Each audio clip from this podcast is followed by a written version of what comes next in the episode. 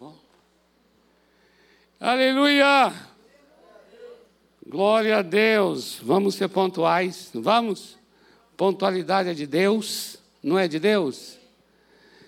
Eu aprendi com um pastor que ele dizia assim: quando não se começa no horário, a gente já começa na mentira. É, por que na mentira? Porque foi dito a todos que seria tal hora, e aí iniciou numa hora que não foi, então você mentiu. Entendeu? É radical, né? Parece, né? Mas não é radical, não. Na verdade, é radical, sim, porque é radical porque é raiz, né? A palavra radical quer dizer raiz. Então, a gente está sendo, a gente está cumprindo uma coisa na raiz das coisas. Moço, esse som? Hã? É o ar. Moço, é o ar. Vai ficar assim o som? hein, Jubal? O Jubal falou assim: vai ficar mesmo assim o som. Você quer o quê? Você quer ar? Então vai ter que ser ar. Ar é, é com performance. É isso aí, Jubal, queridão. Louvado seja Deus pela sua vida, viu, Jubal? Deus é maravilhoso. Usa pessoas maravilhosas que têm. É um ministério, Jubal. Amados, um bom dia. A paz do Senhor Jesus esteja no seu coração. Amém? Glória a Deus. Vamos encorajar aqui os irmãos que estão chegando, pode, pode chegar e pode aproximar aqui para frente. É proibido sentar lá atrás.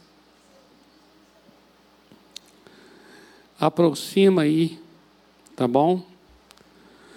Essa manhã maravilhosa. Ei, manhã maravilhosa de frio. O frio deixa, deixa o povo mais elegante mais bonito. Eu gosto demais do frio. Frio e sol é a melhor combinação que existe. Louvado seja Deus pela vida de vocês. Amados, nós estamos hoje no nosso segundo, na nossa segunda aula, nosso segundo encontro do aulão. Não quer dizer que é o mesmo tema e é a segunda vez, não. Cada, cada aulão é um tema diferente. No mês passado, com o pastor, com o pastor, com o é, com o nosso querido advogado, doutor Leonardo Girundi, o aulão foi sobre a família, as raízes bíblicas da família e os desafios desta geração. Foi um baita aulão mesmo, não foi? Foi um baita aulão. Nós não tínhamos muitas pessoas, não.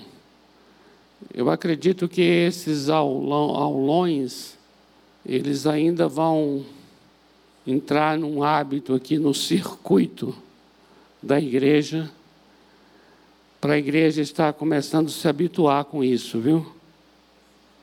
Porque a igreja batista do povo é uma igreja que tem uma tradição de ensino. E o que nós queremos com esses aulões é trazer a doutrina bíblica para os temas dos nossos dias.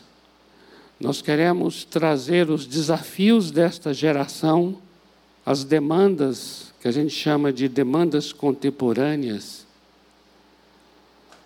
para serem para serem avaliadas, estudadas à luz das escrituras sagradas. O que nós mais desejamos como como igreja aqui, como ministério de ensino da Igreja Batista do Povo, é de que o povo de Deus seja bem equipado nas Escrituras Sagradas, um povo preparado na Bíblia Sagrada para enfrentar os desafios deste tempo. Amém? Eu queria muito que você pudesse compreender isso. Quando você receber toda vez esse convite do aulão para todos, você grave isso em sua mente, de que o nosso propósito é que você seja suprido, nutrido, preparado, habilitado e equipado com as sagradas Escrituras para enfrentar as demandas do nosso tempo, os desafios, as doenças, as mazelas, os demônios desta geração. Nós queremos que o povo de Deus esteja preparado com as Escrituras sagradas para enfrentar os dias que nós temos hoje vivido. Por isso trouxemos esse tema no nosso primeiro encontro. E eu gostaria que você também atentasse para algo assim, de que as aulas, esses aulões aqui de sábado, uma vez por mês, eles são aulões também relacionados, os temas, os temas daquela aula, o tema daquela aula está relacionado com o tema do mês. O tema do mês que a gente fala é o tema em que a igreja está trabalhando naqueles dias. Vocês já sabem que a igreja ela tem sido ministrada através de temas. O nosso tema maior é assim cremos, assim vivemos. E dentro do assim cremos, assim vivemos, nesse mês de junho, o nosso tema é Assim nós lutamos as nossas guerras, não é? Olha lá, ó, esse aqui é o tema maior, ó. Assim cremos, assim vivemos. Salmo 1, 3. Dentro desse tema maior, esse tema aí vale para todos os meses do ano, mas cada mês tem um tema particular. E o tema desse mês de junho é sobre as guerras, sobre as batalhas que cada um de nós enfrenta. Daí a razão porque o tema dessa aula de hoje é o problema do mal a questão do sofrimento, que está relacionado ao mal. O problema do mal. Cada mês deste ano, a partir de agosto, né, porque em julho não teremos, mas cada mês, observa bem isso. Os temas dos nossos aulões aqui do sábado, eles estão alinhados com o tema do mês. E o aulão, de maneira mais específica, ele tem um caráter mais pedagógico, ele tem uma ênfase mais de aula mesmo, ele é mais didático. E se você observar bem, em todas as atividades da igreja, nós não temos um espaço para isso. Os cultos não são para isso, porque os cultos têm um caráter mais pastoral. Não é verdade? Concordam? Não dá para a gente dar uma aula no culto. As células também não são para isso, porque as células têm um caráter mais de comunhão, evangelístico.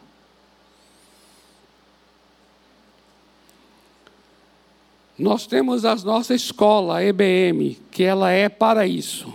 No entanto, ela é muito restrita, porque acaba alcançando aqueles que se inscreveram, e nós queremos recomendar, não é, Margarete? Que se inscreva para as turmas que vão iniciar em agosto. Aí. Olha a Denise aqui, querida. No entanto, pensando na igreja como um todo, nós não temos um espaço, você compreende? Por isso foi uma grande preocupação nossa diante de Deus. Ficamos muito incomodados, dizendo: Deus, como é que vai ser? Porque hoje na igreja está entrando tanta coisa. Amados, vocês não têm ideia do que virá por aí, viu? É uma loucura o que está acontecendo com a igreja do Senhor Jesus Cristo.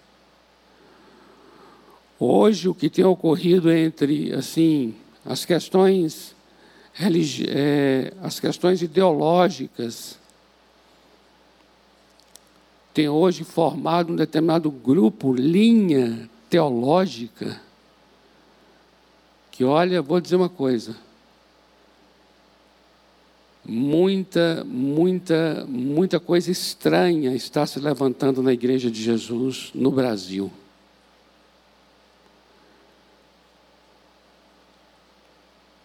Não vou entrar em detalhes aqui agora, que não vale a pena, mas eu quero só dizer uma coisa.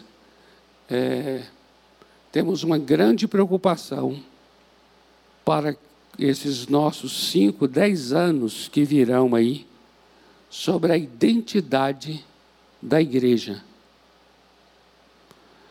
Porque há uma mistura diabólica,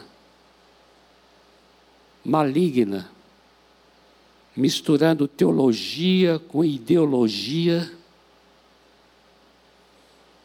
e trazendo um fermento maligno para a igreja. E nós temos visto quantos batistas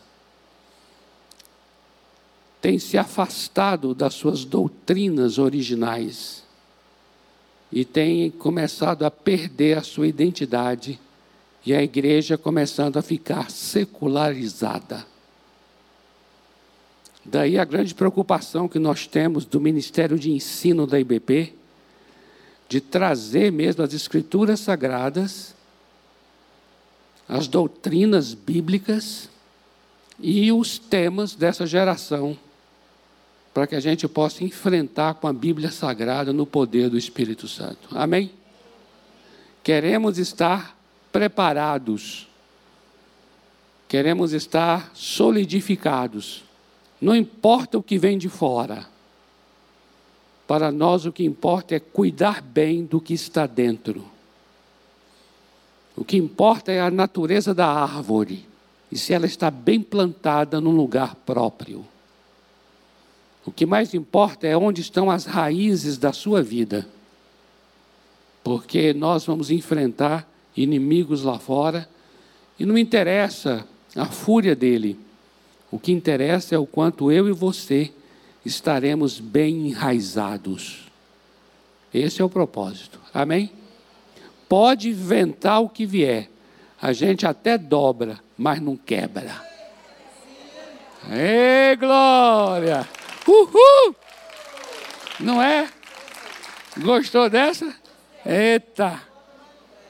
É, a gente até verga um pouco, mas quebrar não quebra, porque estamos enraizados nas escrituras sagradas do Deus eterno. Aleluia. Esse é o propósito dos nossos aulões aqui. Então, gostaria muito que você fosse alguém não só que participasse, mas que divulgasse, que trouxesse outros irmãos, outros amados. E pode ser pessoas que não são cristãs. Pode trazer para estarmos juntos aqui nesse tempo estudando as Escrituras Sagradas. Amém?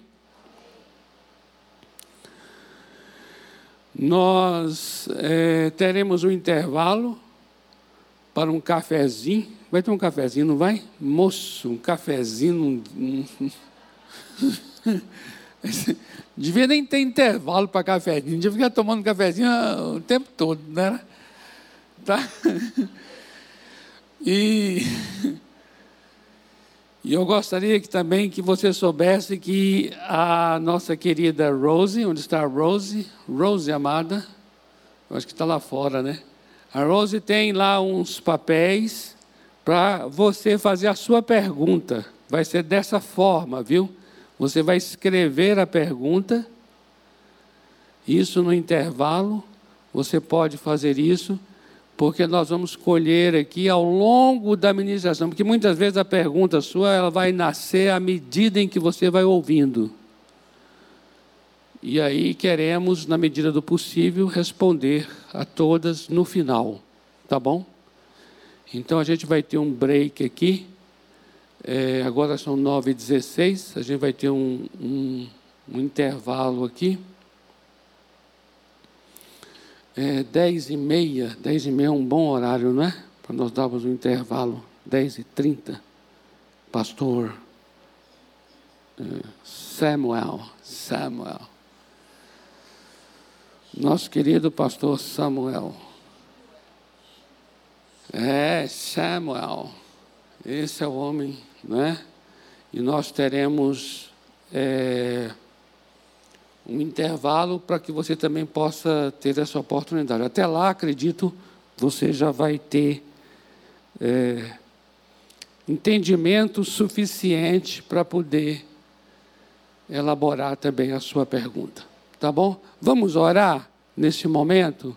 E eu gostaria, depois de orar, passar a palavra ao pastor Samuel, que será o nosso professor, facilitador para nos conduzir nesta ministração.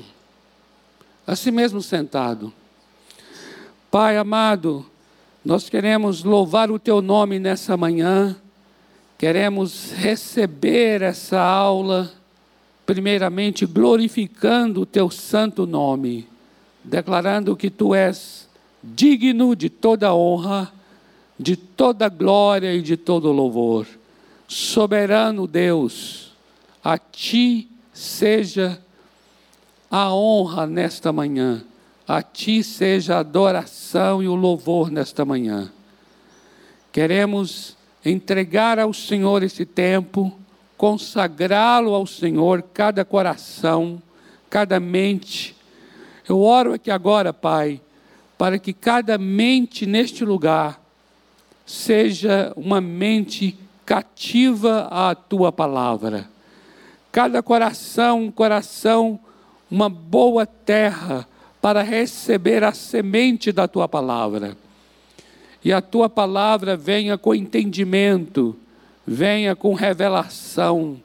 Abra nossos olhos, abra os nossos ouvidos. Senhor, abençoamos o pastor Samuel. Pai, ele seja mesmo da parte do Senhor um profeta, um mestre, ele seja um pastor, venha através do teu servo nos ensinar, nos conduzir, nos guiar, venha através do teu servo também trazer uma palavra que traga, Senhor, é, entendimento, discernimento, sabedoria Deus, nós oramos pela, pela sabedoria do Espírito Santo. Venha nos instruir nessa manhã, ó Deus, pela tua maravilhosa graça. E este ambiente aqui seja um ambiente totalmente próprio para a pedagogia do Espírito Santo. Nós entregamos ao Senhor esta reunião consagramos a Ti cada coração, em nome do Senhor Jesus Cristo. Amém. Amém. Pastor Samuel, que honra recebê-lo. Oh, prazer meu, obrigado. Ei, glória. A igreja. a igreja roberiana. Amém. O Senhor te abençoe. Obrigado, viu? Obrigado. Bom dia, graça e paz. Friozão, né? Mas como o pastor Roberto já falou, que a gente, né, vai se curva mas não quebra, né? Então, capota, mas não breca, é não é? Sejam todos é, muito bem-vindos nessa manhã, prazer imenso é, falar sobre esse assunto com vocês. É um assunto que envolve toda a humanidade, envolve todos nós. Todos nós estamos, é, alguns numa maior intensidade, outras numa menor intensidade, outras numa, intens numa super intensidade, mas todos nós, em dado momento da nossa vida, nós enfrentamos ou lidamos com, com o sofrimento. Em vários aspectos, em várias facetas, nas suas mais variadas formas. É, quando colocaram lá professor, me deixa contar um pouco da história para você. É, quando eu estudei no seminário do Vale da Bênção, eu fiz quatro anos de teologia, e eu não tinha dinheiro para pagar o seminário, certo? E, primeiro, eles não queriam me aceitar, porque eu não passei no teste de português, depois eu passei, tirei o dobro da nota, era 48, depois eu tirei 95, eles me aceitaram, e, por fim, eu me tornei depois diretor do seminário. E eu fui é, assistente do pastor Jonathan. Então, o pastor Jonathan, no meu terceiro ano de seminário, ele me convidou para ser professor assistente dele. Olha, você não imagina o parto que era. Né? Quando eu falo um parto, é porque você imagina, o pastor Jonathan, na década de 70, 1970, eu não tinha nem nascido ainda, ele já tinha feito um mestrado. E quando aquele homem eu, eu escutava pregando, quando ele começava a abrir as gavetas assim do conhecimento, eu falei assim, gente, meu Deus, eu orava para ele não ir para a aula. Literalmente. Eu falei assim, meu Deus, você imagina eu, terceiro ano de seminário, dar uma aula na frente do pastor Jonathan. Uh, e assim, não sei se Deus respondeu a minha oração, não é? Mas eu sei que ele nunca, no segundo período, ele dava o primeiro período de aula, dava o segundo, ele nunca ficou para o segundo período. Acho que ele achava assim, vai ser uma frustração, não vou ouvir esse terceiro anista aí, não. É, mas, por fim, eu me tornei diretor do seminário. Mas como eu tinha muita dificuldade para pagar, custear o seminário, então eu enrolava muito, enrolava, enrolei muita coxinha, enrolei muito pão de queijo na cantina da tia Alice, não é? Então ganhava um dinheirinho para pagar o seminário. E eu tinha muita vontade de fazer apostilas para vender, porque na época, né, não era como o pastor Roberto, o Roberto gosta de apostila. Ele diz lá no céu vai ter uma gráfica, alguma coisa assim, só para fazer as apostilas dele. Mas o que, que acontece? E aí eu sempre tinha vontade, falei, não, vou fazer umas apostilas, a igreja que me convidar para pregar, no final eu vou lá e vendo minha, minhas apostilas para ajudar a pagar o seminário. Nunca fiz as apostilas. Por quê? Porque eu falava assim, não, eu achava tão constrangedor. Até hoje eu tenho dificuldade de vender o meu próprio livro, às vezes na saída. Não, é? É, não fiz as apostilas. Agora, o porquê eu estou contando essa história? Porque no seminário eu sempre achava que iria trabalhar com apologética. Então, comecei a me envolver, já envolvido no terceiro ano de ensino, terminei o quarto ano, isso com quatro anos de conversão. No quinto ano de conversão, Deus me deu o privilégio de ser o, o diretor de um seminário. Com sete anos de conversão, Deus me deu o privilégio de fazer uma graduação e fazer um mestrado. Eu sei que eu paguei um preço caro depois, não é? Depois a conta chegou. Mas, quando eu falo em termos emocionais, e, mas assim, porque na minha cabeça era, não, eu perdi muito tempo da minha vida, me converti muito tarde, então agora eu tenho que correr atrás do prejuízo. Eu aprendi bastante coisa, cresci bastante, eu acho assim que foi muita coisa em pouco tempo. Sete anos de conversão, você fazer uma graduação e fazer um mestrado. É, e depois, com, no oitavo ano, já mudar para um outro país e aprender uma língua. Então, assim, Deus teve misericórdia de nós, da Mideu, da Sueli, né? do Samuca, que tinha três anos na época. Nós pagamos um preço muito alto, mas graças a Deus nós estamos vivos para contar a história, não é? Não fiz apostila, mas na área apologética eu lancei o meu primeiro livro. E o meu primeiro livro nasceu de uma experiência muito singular, muito singular. Eu estava dando uma aula aqui, na, na época era o CFL, e a diretora da, da CRU, ou da Cruzada Estudantil para América Latina e todo o Caribe, ela estava na minha aula e eu estava falando sobre cosmovisão. O nome dela é Ruth, eu lembro assim com muita. E quando eu estava falando sobre cosmovisão, aí ela levantou a mão e disse assim: Você precisa escrever sobre isso. Isso que você está falando é muito importante, as pessoas precisam saber disso. Eu já estava pensando em escrever sobre Islã, mas eu não sabia assim, como fazer essa conjugação entre cosmovisão e islamismo. E aí eu guardei aquela palavra no coração e fui um dia assim do nada eu rascunhei, né? Teve um, o primeiro insight e aí rascunhei é, sobre cosmovisão e escrevi algo que está no meu livro, a Bíblia aos olhos do Islã, que é a função da cosmovisão num diálogo que tem tudo a ver com apologética. Então, a minha apologética não é uma apologética agressiva, não é uma apologética é, desrespeitosa. É, eu sempre tento argumentar a partir do olhar do outro. Não é? Para mim é isso que Jesus fazia, foi isso que Paulo usou, é, e é isso que tem me ajudado. Anteontem eu dei uma entrevista na HIT, na, na, na TV lá do R.R. Soares, falando sobre refugiados. É, na próxima sexta-feira eu vou estar falando sobre Islã, num podcast. E o meu segundo livro está saindo, que é Jesus aos Olhos do Islã. E eu trabalho muito com a literatura islâmica, obviamente, a partir de um diálogo com a Bíblia. Então, em setembro, é, é, acredito que o segundo livro vai estar sendo lançado. Tudo isso tem a ver com apologética, que está muito relacionado aqui também ao, ao, nosso, ao nosso tema. Então veja só que eu tive esse insight lá no começo, a vontade era ser apologética, é como se ele tivesse sido ali engavetado, né? E agora ele está vindo assim, é, com força, com muita força. E, e para mim o grande desafio é navegar nessa multiplicidade de ideias, uh, nessa multiplicidade de informações. E eu nunca vi, é, eu sou, eu fiz mestrado em história e eu percebo a importância da apologética nesse tempo de uma forma assim muito significativa. Por quê? Porque antes as informações eram muito mais ali isoladas. Hoje o cristianismo está inserido no contexto global. Em termos de Brasil, o cristianismo está inserido no contexto da, da política ou da politização da fé. Então, eu fico imaginando assim as pessoas que não têm informação, como é fácil elas serem enredadas, não é? Até porque ah, ah, alguém mencionou e disse que a Bíblia é a mãe de todas as heresias, porque texto fora de contexto vira realmente pretexto para heresia, não é? Então, é muito bem-vindos a ouvir sobre a origem do mal e do sofrimento. Eu até pedi que eles arrumassem um tema mais difícil, porque esse é muito fácil de falar. Estou brincando, viu? Mas esse é literalmente um dos temas, ou talvez o tema mais difícil da história do cristianismo.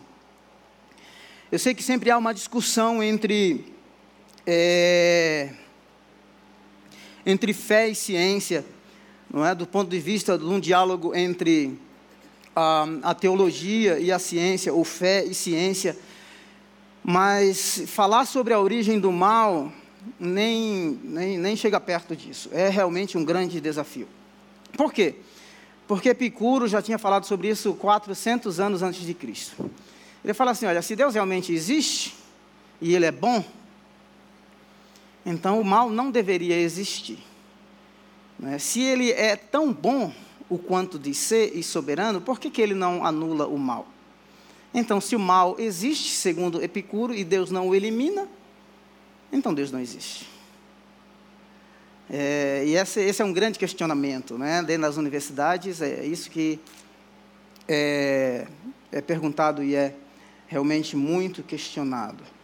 E é um desafio para nós darmos uma resposta. Então eu vou trabalhar com uma parte mais técnica nessa primeira, nesse nosso primeiro momento. E no segundo momento eu vou falar de um aspecto muito mais pastoral, muito mais é, bíblico, embora toda a nossa, a nossa discussão aqui, a nossa conversa seja é, pautada ou fundamentada na Bíblia. Eu tentei, eu tentei pegar os exemplos é, que vamos usar na segunda fase, justamente da Bíblia, para não se tornar uma coisa, uma discussão e uma conversa muito distante da nossa realidade. Mas para ilustrar aquilo, eu é, me apropriei de textos e histórias bíblicas que já é do nosso conhecimento. Isso é, isso chama-se, a gente usa muito em comunicação, né? Então eu já estou usando aqui alguns pressupostos que eu é, penso que você já tem aí na sua cabeça e no seu conhecimento, para que a gente possa elucidar por que é que Deus, de repente, permite o sofrimento. Tá bom? Depois eu vou também disponibilizar todos os slides para vocês. Tá bom? É, a Margarete vai disponibilizar. É, acredito que está sendo gravado também e vai ser postado. E vocês podem compartilhar. Tá bom? Então, a Origem do Mal tem aqui as minhas redes sociais. É, você pode me seguir se você ainda não me segue, tá bom? É... Então, eu preparei alguns termos, só para que você tenha acesso aí a esses termos. Você pode visualizá-los, tá bom? São termos que estão muito bem relacionados à teologia, como, por exemplo, agnosticismo, panteísmo, privação, teodiceia. É, quantos já tinham escutado esse termo teodiceia? Levanta a mão. Poucas pessoas, não é? Então, se você nunca teve acesso a esse termo teodiceia, lembre-se que você está tendo acesso a ele hoje. Apesar de não ter tido acesso, ele já existia, mas você não tinha o conhecimento dele. Certo? Ele era real? Sim. Você o conhecia? Não. O fato de você não conhecê-lo, ele deixou de existir? Também não. Tá? Isso aqui é só para que você já vá aí ligando o, o turbo. Teologia do processo, secularismo, Tá? Secularismo, de repente, a, a, definição é uma sociedade em que o sagrado, o divino, o sobrenatural não é mais mencionado. Agnosticismo até reconhece a, a, existência de um Deus, mas que não há uma relação com ele. Agnos, né, é, há sem é, gnos, conhecimento. Reconhece uma força suprema, mas é, não se tem o conhecimento, não se relaciona com esse ser, ser supremo. Ou seja, é um Deus que criou as coisas, criou o universo, é, mas não interage, não se relaciona não se relaciona com ele. Então nós temos aí, por que eu coloquei essa, essa frase aí, os pressupostos? Porque é, é, é, é muito importante que a gente tenha uma base. Quando o pastor Robério mencionou, e nós estamos há dois anos falando sobre esse assunto, assim cremos e assim vivemos, porque nós realmente chegamos à conclusão de que a igreja precisa rever os pilares da sua fé, os cristãos precisam rever as suas crenças, e como liderança da Igreja Batista do Povo, em um dos nossos retiros, foi essa a conclusão que nós chegamos. Então, qual é o primeiro pressuposto? É ter o entendimento de que Deus é um Deus inerentemente perfeito. Amém? Deus é um Deus inerentemente perfeito. Em Tiago 1,17 diz que nele não há é, mudança e nem sombra de variação. Malaquias diz que eu sou o Senhor e não mudo. É, Hebreus é, 13 diz que é, eu sou o mesmo ontem, hoje e serei para todo sempre. Então, nós precisamos entender que qualquer questionamento externo, qualquer dúvida que vier, pôr em xeque essa crença nesse Deus que eu realmente acredito, tenho convicção que o texto sagrado, que a Bíblia diz, não é? que ele é, é inerentemente perfeito, peraí, essa informação será um corpo estranho, ou vai se chocar com este pilar, com esta crença, não é? Com aquilo que eu afirmo, com aquilo que eu acredito, com aquilo que a Bíblia Sagrada uh, diz. Se você ler 1 João, você também vai, 1,5, você pode ler o texto inteiro, é 1 João 1,5 a 10, diz que ah, nisto ouvimos que uh, em Deus, Deus é luz e nele não há trevas. Não é? Então nele não há trevas, nele não há nenhuma sombra de variação. Ele é totalmente perfeito. Então a humanidade também foi criada em estado de perfeição e é inerentemente boa não é? Boa. Ali está um Deus minúsculo, mas é Deus viu que tudo o que ele havia feito, o que, que foi que ele disse? Ele viu que era bom. Totalmente ao contrário do conceito gnóstico. O conceito gnóstico era baseado aí na, na, na, nas ideias de Platão, de que o mundo real é o mundo invisível, que esse mundo aqui é uma sombra do mundo real, tá? Então, de que a matéria é realmente má, porque é uma segunda categoria de criação, totalmente contra a teologia cristã, totalmente contra aquilo que a Bíblia diz, porque quando Deus criou, que ele viu o que ele criou, ele diz assim, ó, viu que era bom. Não é maravilhoso isso? Então, é, é, é isso que eu faço, Samuel, Samuel Silva, é isso que eu faço. Então, eu construí ao longo da minha vida cristã alguns pilares, algumas bases, que servem como crivo, que serve como filtro, que serve como é, é, pontos de avaliação de qualquer informação que seja estranha a essas crenças, a esses pilares e a esses valores. Tá? E, e, e é assim que nós temos uh, que, nos, que nos portar. É, é esse conhecimento que nós temos que buscar. Isso parece muito simples, mas me deixe dizer para você, não é simples. Nós vivemos no século 21, tá? A sociedade ela se tornou muito mais complexa do que o que a gente possa imaginar. Muito mais complexa. Porque, olha só, vamos pensar que existe uma ideologia que fala de inclusão, diversidade. Mas, de repente, o extremo oposto é segregar o indivíduo. Não é? Fala-se de, de democracia. E é interessante como esse conceito é, é, é, de democracia, ou conceito democrático, quando você vai analisar nas práticas do dia a dia de quem propaga, de quem divulga essas ideias, não tem nada a ver com democracia. Fala-se de relativismo. Então, como viver verdades absolutas no contexto relativista. Tá?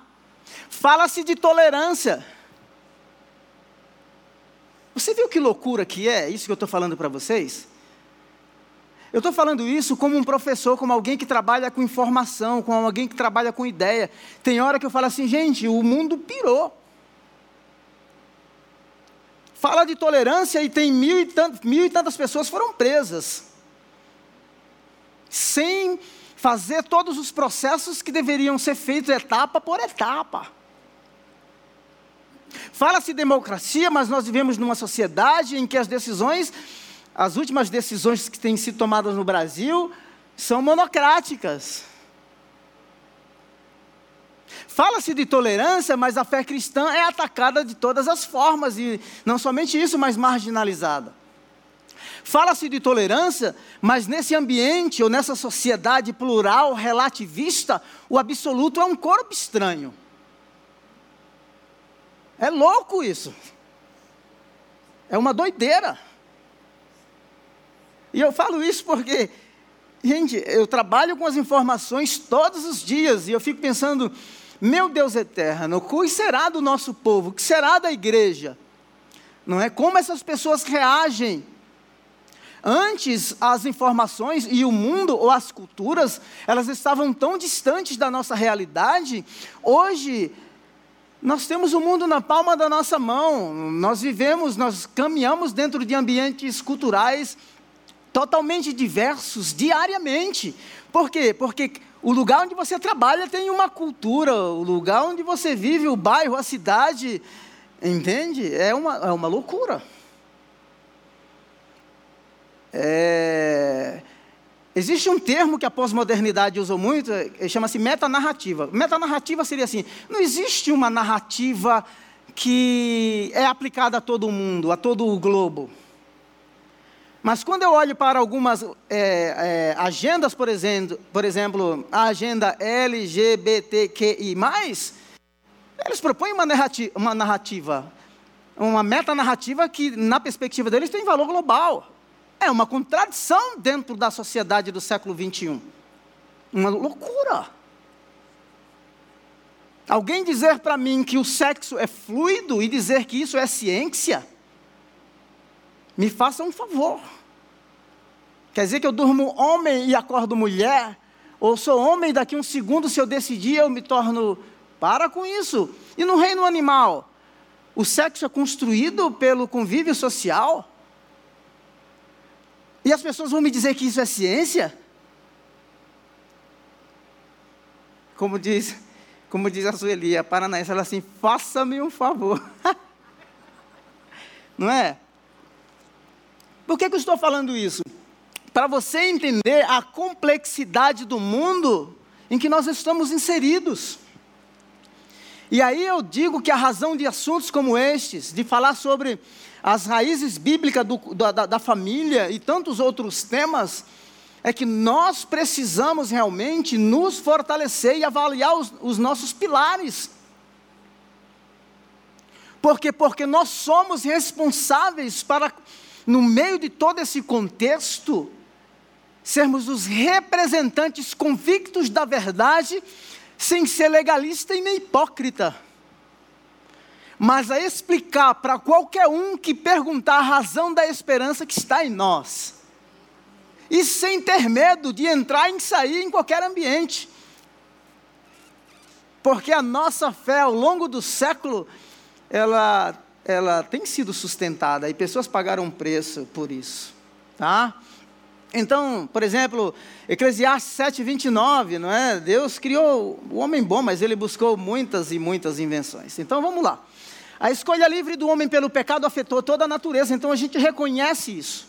É esse o pressuposto, é um pressuposto a mais que nós precisamos ter, que Deus criou um mundo perfeito, um Deus bom criou um mundo bom, ele viu que tudo era bom, mas em determinado momento algo aconteceu, e a relação do homem com o homem, ou seja, entre Adão e Eva foi afetada, a relação entre o homem e Deus foi afetada a ponto deles serem expulsos, deles serem expulsos do jardim. A relação do homem para com a criação foi afetada. Deus estabeleceu juízo sobre toda a criação. Ao homem do suor do rosto você vai comer. A mulher eu multiplicarei as suas dores de parto. Pensa nisso. Eu multiplicarei. Será que já existia dor? No mundo onde nós vivemos, que tem sofrimento, eu pergunto: o porquê do sofrimento? Será que um dia o sofrimento vai cessar? Mas o que eu quero que você entenda é que um Deus bom criou um mundo perfeito, onde as relações eram totalmente perfeitas. Não é lindo isso? Isso é maravilhoso. Então é isso que me sustenta. São esses pilares que são as minhas bases, são estas as minhas convicções. Em dias de crise, né, pode até ser que a gente duvide de alguma coisa, porque a nossa circunstância muda. E tem momentos que a gente não sabe como lidar com as pressões externas, com as crises pessoais, familiares, econômicas, globais, com as catástrofes. A gente não sabe lidar. O salmista diz isso, alma, porque tu está se apavorando aí? Quieta-te, espera em Deus, você ainda o louvará. Senhor, sonda e me conhece, veja se há em mim algum caminho mau e me guia pelo caminho da verdade. Então, às vezes, a gente fica chorumingando, pensando que o Deus, não é, que me sustenta nos dias da bonança, é um Deus que se foi no dia da crise, no dia do vale. Não! E às vezes o que nós queremos é colocar Deus no tribunal dos réus. Nós queremos que ele sente na cadeira e que ele seja julgado. Nós queremos julgá-lo. Nós temos esses sentimentos. Agora cabe a revolta, me deixe dizer, cabe a revolta, a lágrima, extravasar. Claro, a Bíblia fala disso. Então, eu estou mostrando esses pressupostos para que a gente possa ter uma evidência, uma clareza muito mais, muito mais é, firme uma convicção muito mais apurada do Deus da Bíblia.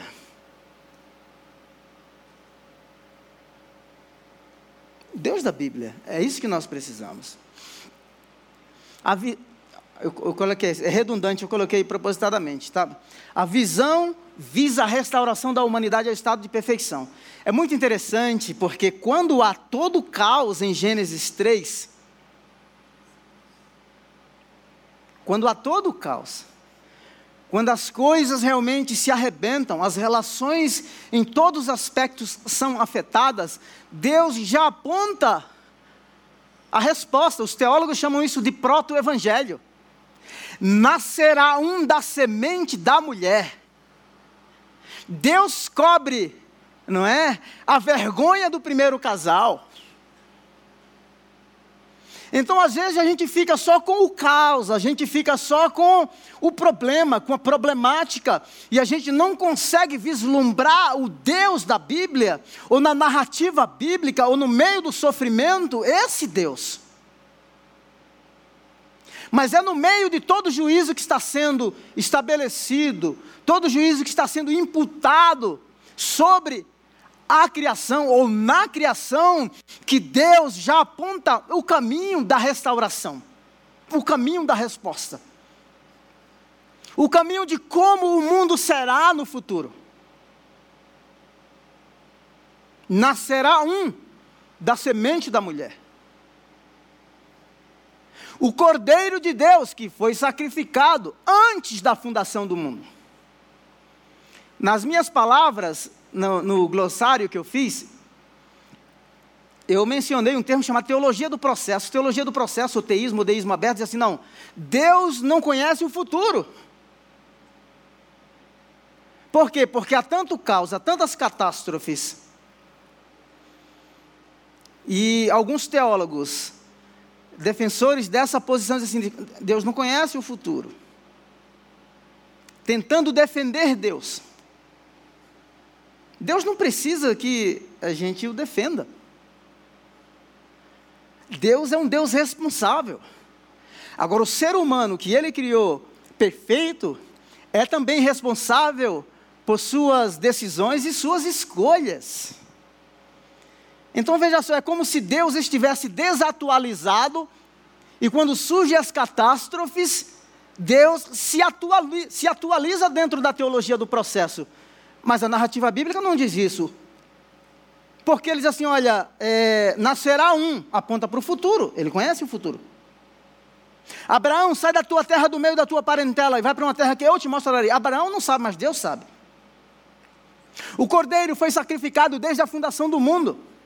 Ele é o Alfa e o Ômega.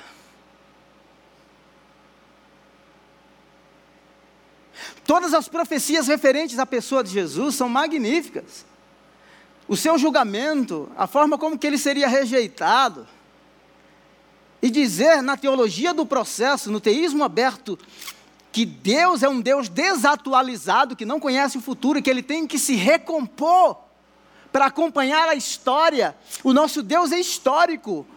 O nosso Deus age no tempo e no espaço. Amém? Amém. Você vai ficar mais crente hoje, hein? Sim ou não, igreja? Eu fiquei muito mais crente, eu aprendi muito nessa pesquisa, viu?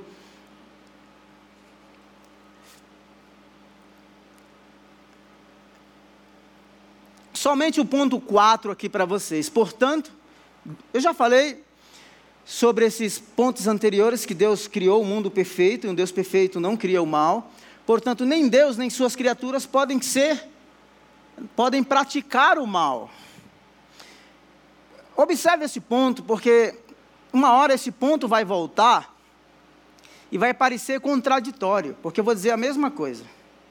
O que eu quero que você entenda é que no cenário perfeito, no mundo perfeito, Deus não é o autor do mal. A humanidade, no seu estado de perfeição, não criou o mal. Dá um piripaque na nossa cabeça hoje aqui, mas a gente Uma outra coisa que a gente precisa entender é que há uma rebelião. O mundo é um mundo em rebelião. Tá? rebelião no céu. Se você ler Isaías 14, a postura que Lúcifer toma de querer, né, apesar de toda a sua beleza, a sua formosura, ele tenta estar acima de Deus. Observe isso, ego. Guarde essa palavra no seu coração, ego. Lembra de Gênesis? No dia que os seus olhos se abrirem, vocês serão semelhantes a Deus. Lembra da construção da Torre de Babel? A a, a, o mandamento de Deus era cresçam e se multipliquem, povoem toda a terra, desde Gênesis. Aí o que é que acontece? Eles querem ficar segregados, ou seja, contrariar Deus. Eles querem construir uma torre que vai até Deus.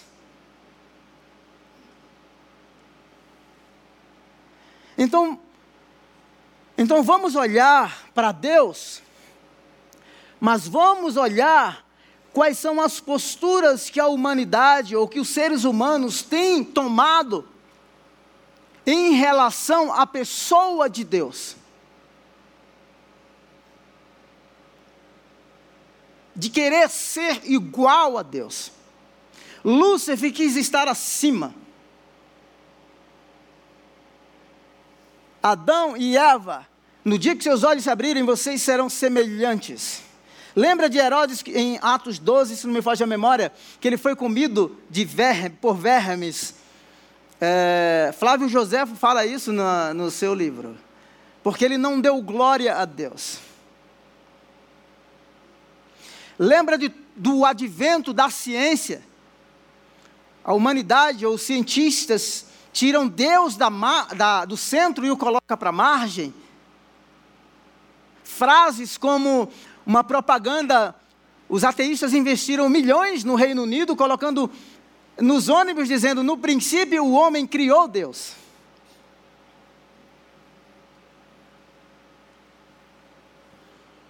A rebelião na terra não dá para ignorar, nós vivemos numa guerra. O ladrão veio para matar, roubar e destruir. Então eu não posso me esquecer também que no mesmo capítulo diz que eu conheço as minhas ovelhas e elas me conhecem, ninguém pode arrancá-las das minhas mãos.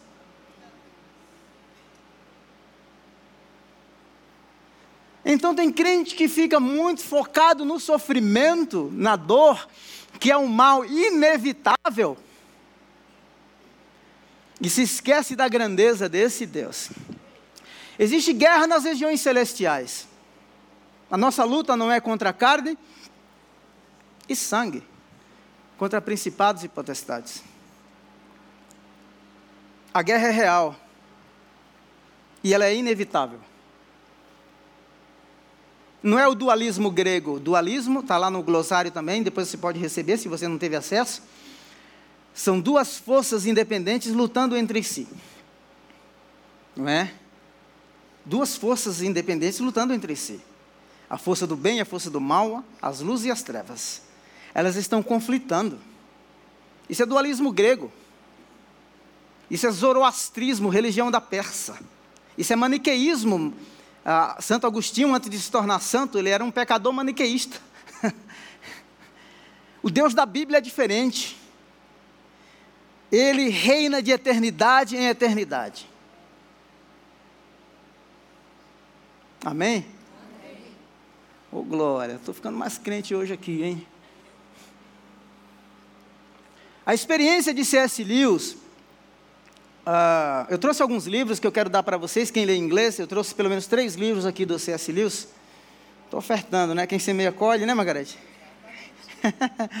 Se você lê inglês, de repente eu, você pode. Eu tenho quatro livros, três do C.S. Lewis e um outro do Wayne, Wayne Cordeiro, tá? É, C.S. Lewis era um ateu. Ateu e ele teve uma experiência profunda de conversão. Ah. Eu não vou falar sobre a biografia de C.S. Lewis, mas uh, C.S. Lewis perdeu a mãe e o pai dele o mandou para uma escola. É, interna, em inglês chama-se boarding school. Os pais mandam os filhos para estudar numa escola interna. Isso o revoltou muito. Ele criou uma revolta muito grande com o pai uma revolta muito grande com Deus.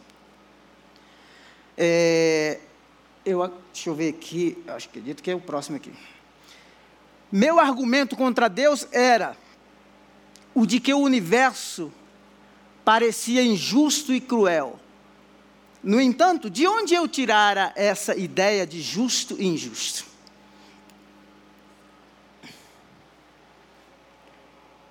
De onde eu tirar essa ideia? De onde vem? Se você ler o livro Cristianismo Puro e Simples, os primeiros capítulos ele vai discorrer sobre isso. O cara era ateu. Ora, para eu pensar, e eu tenho um conceito formado de que existe varas tortas, se pressupõe de que existe varas retas. E de onde vem esse conceito? O ateísmo não tem a resposta. Porque o ateísmo não tem conceito é, claro e explicável sobre moralidade. Isso intrigou C.S. Lewis. Com isto, é claro, surge uma pergunta: se um Deus bom criou o mundo, por que esse mundo deu errado?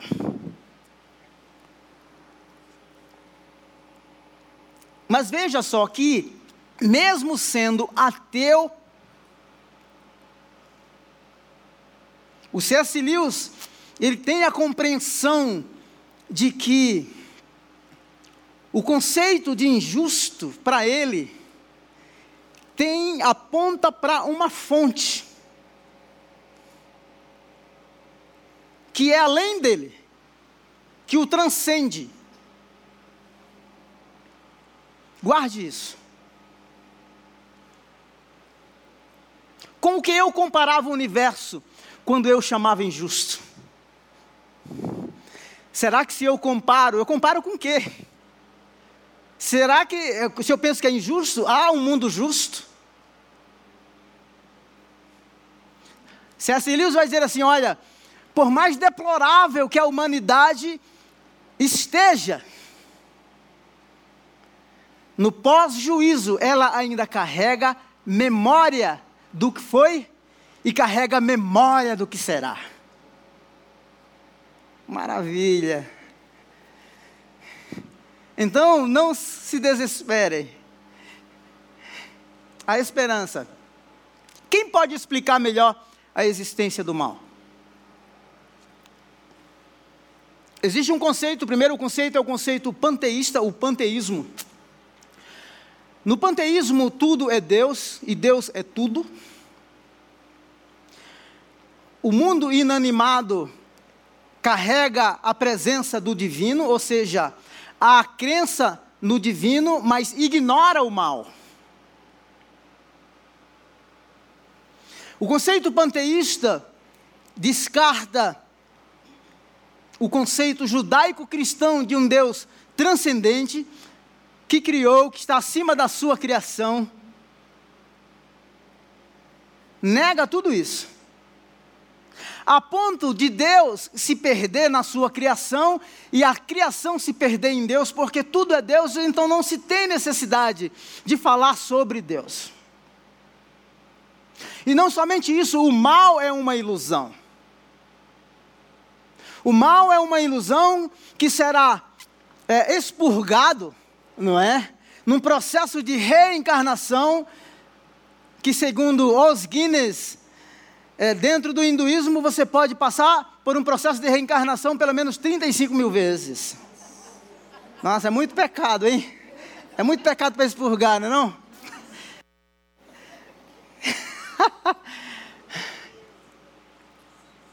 Agora me diga uma coisa. Quais as implicações que tem o panteísmo? Porque a dor é real.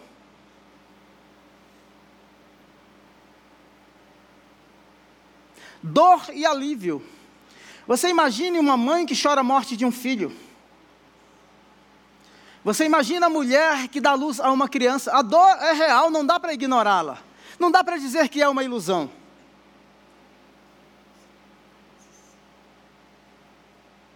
Assim como o amor é real, a dor é real.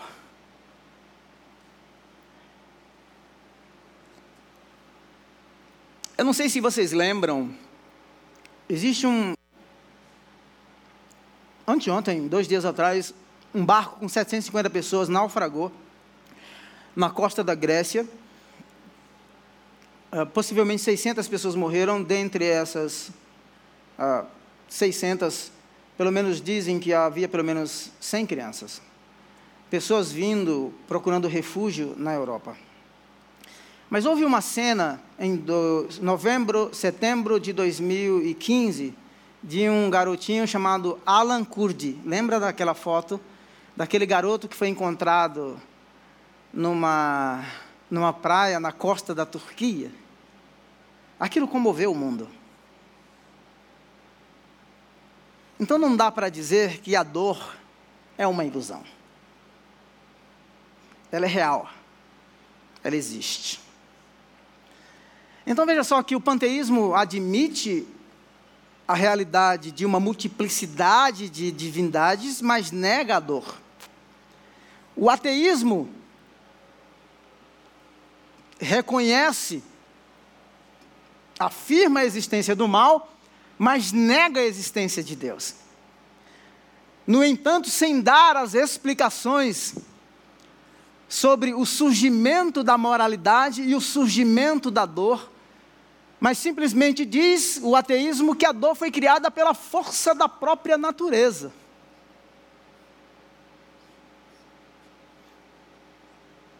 Por quê?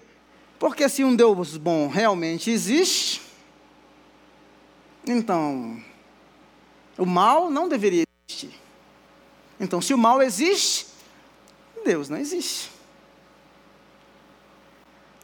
Agora, seja para o bem ou seja para o mal, que eu acredito para o bem, quem explica melhor a questão da dor é a visão judaico-cristã, que reconhece a realidade divina e a realidade do mal. Agora, qual a implicação disso? É que nós somos, não somente Deus é questionado, mas nós somos questionados sempre: se Deus existe, explique-me a dor, explique-me o sofrimento. Agora eu pergunto: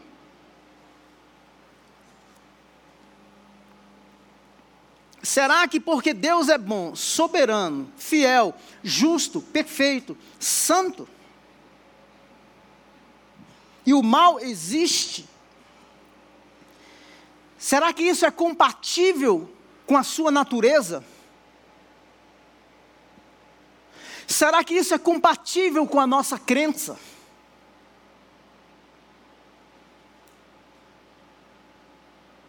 Porque no panteísmo não é compatível, o mal é uma ilusão. No ateísmo, o mal existe, mas Deus não existe, então não é compatível. Porque se Deus existe, dentro do ateísmo, não haveria, não haverá, desde Epicuro, um Deus bom permitia a existência do mal. Agora, o que, que há de diferente? Será que é contraditório dizer que um Deus bom, perfeito e soberano, justo, permitia a existência do mal? Eu diria que é claro que é. Criar é uma coisa, permitir é outra, e nós vamos chegar nesse ponto já já. Por isso que eu fiz questão de frisar os nossos pilares.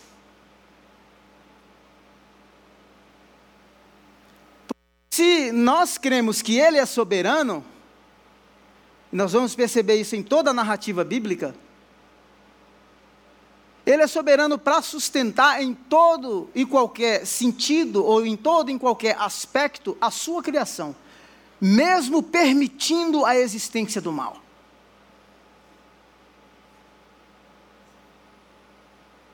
Então veja só, é por isso que a nossa teologia e a nossa crença sobre Deus, ela tem que estar muito clara e muito definida. Não é dualismo, essa guerrinha boba Entende? Jesus disse: As portas do inferno não prevalecerão contra a minha igreja. Eu sou o Senhor e não mudo. Sou eu quem endureço e quebranto o coração de Faraó. Será que isso é suficiente? Se eu perguntar que ao longo da história, com todas essas multiplicidades de crenças e narrativas e metanarrativas e assim por diante, ou todas as descrenças? Por que, é que o mal não toma conta de tudo, gente?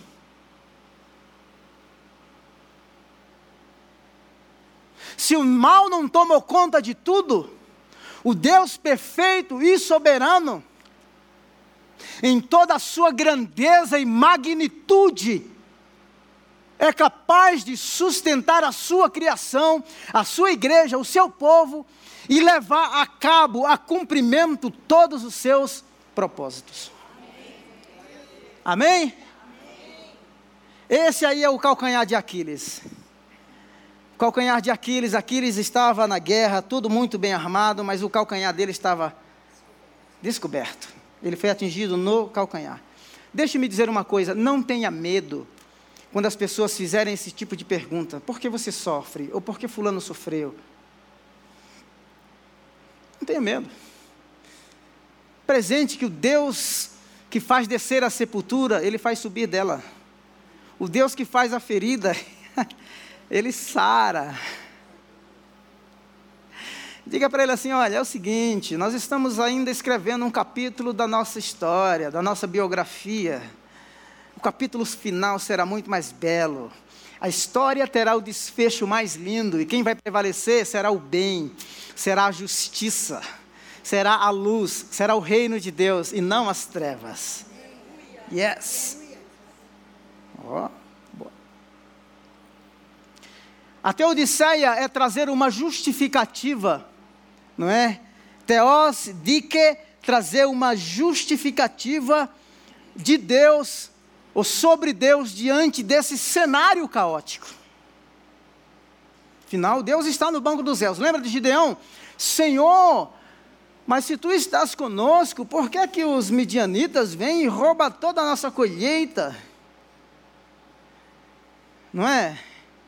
Senhor, se tu estás comigo, por que, que eu adoeço? Senhor, Senhor, Senhor, se possível, passa de mim esse cálice todavia não seja feita a minha vontade.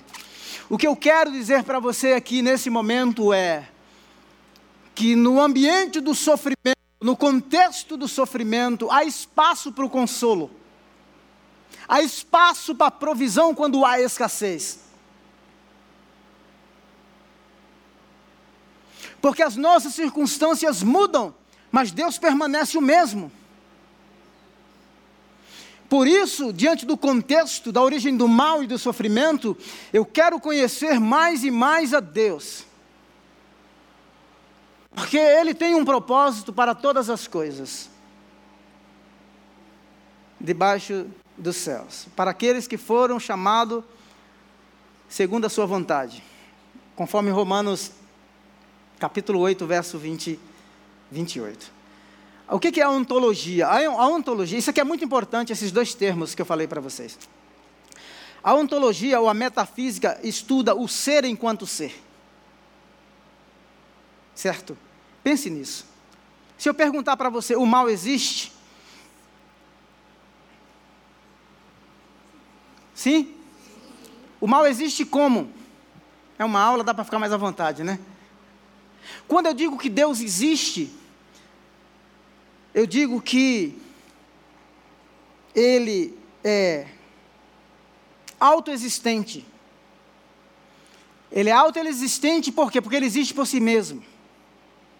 Agora, quando eu digo que o mal existe, como que ele existe?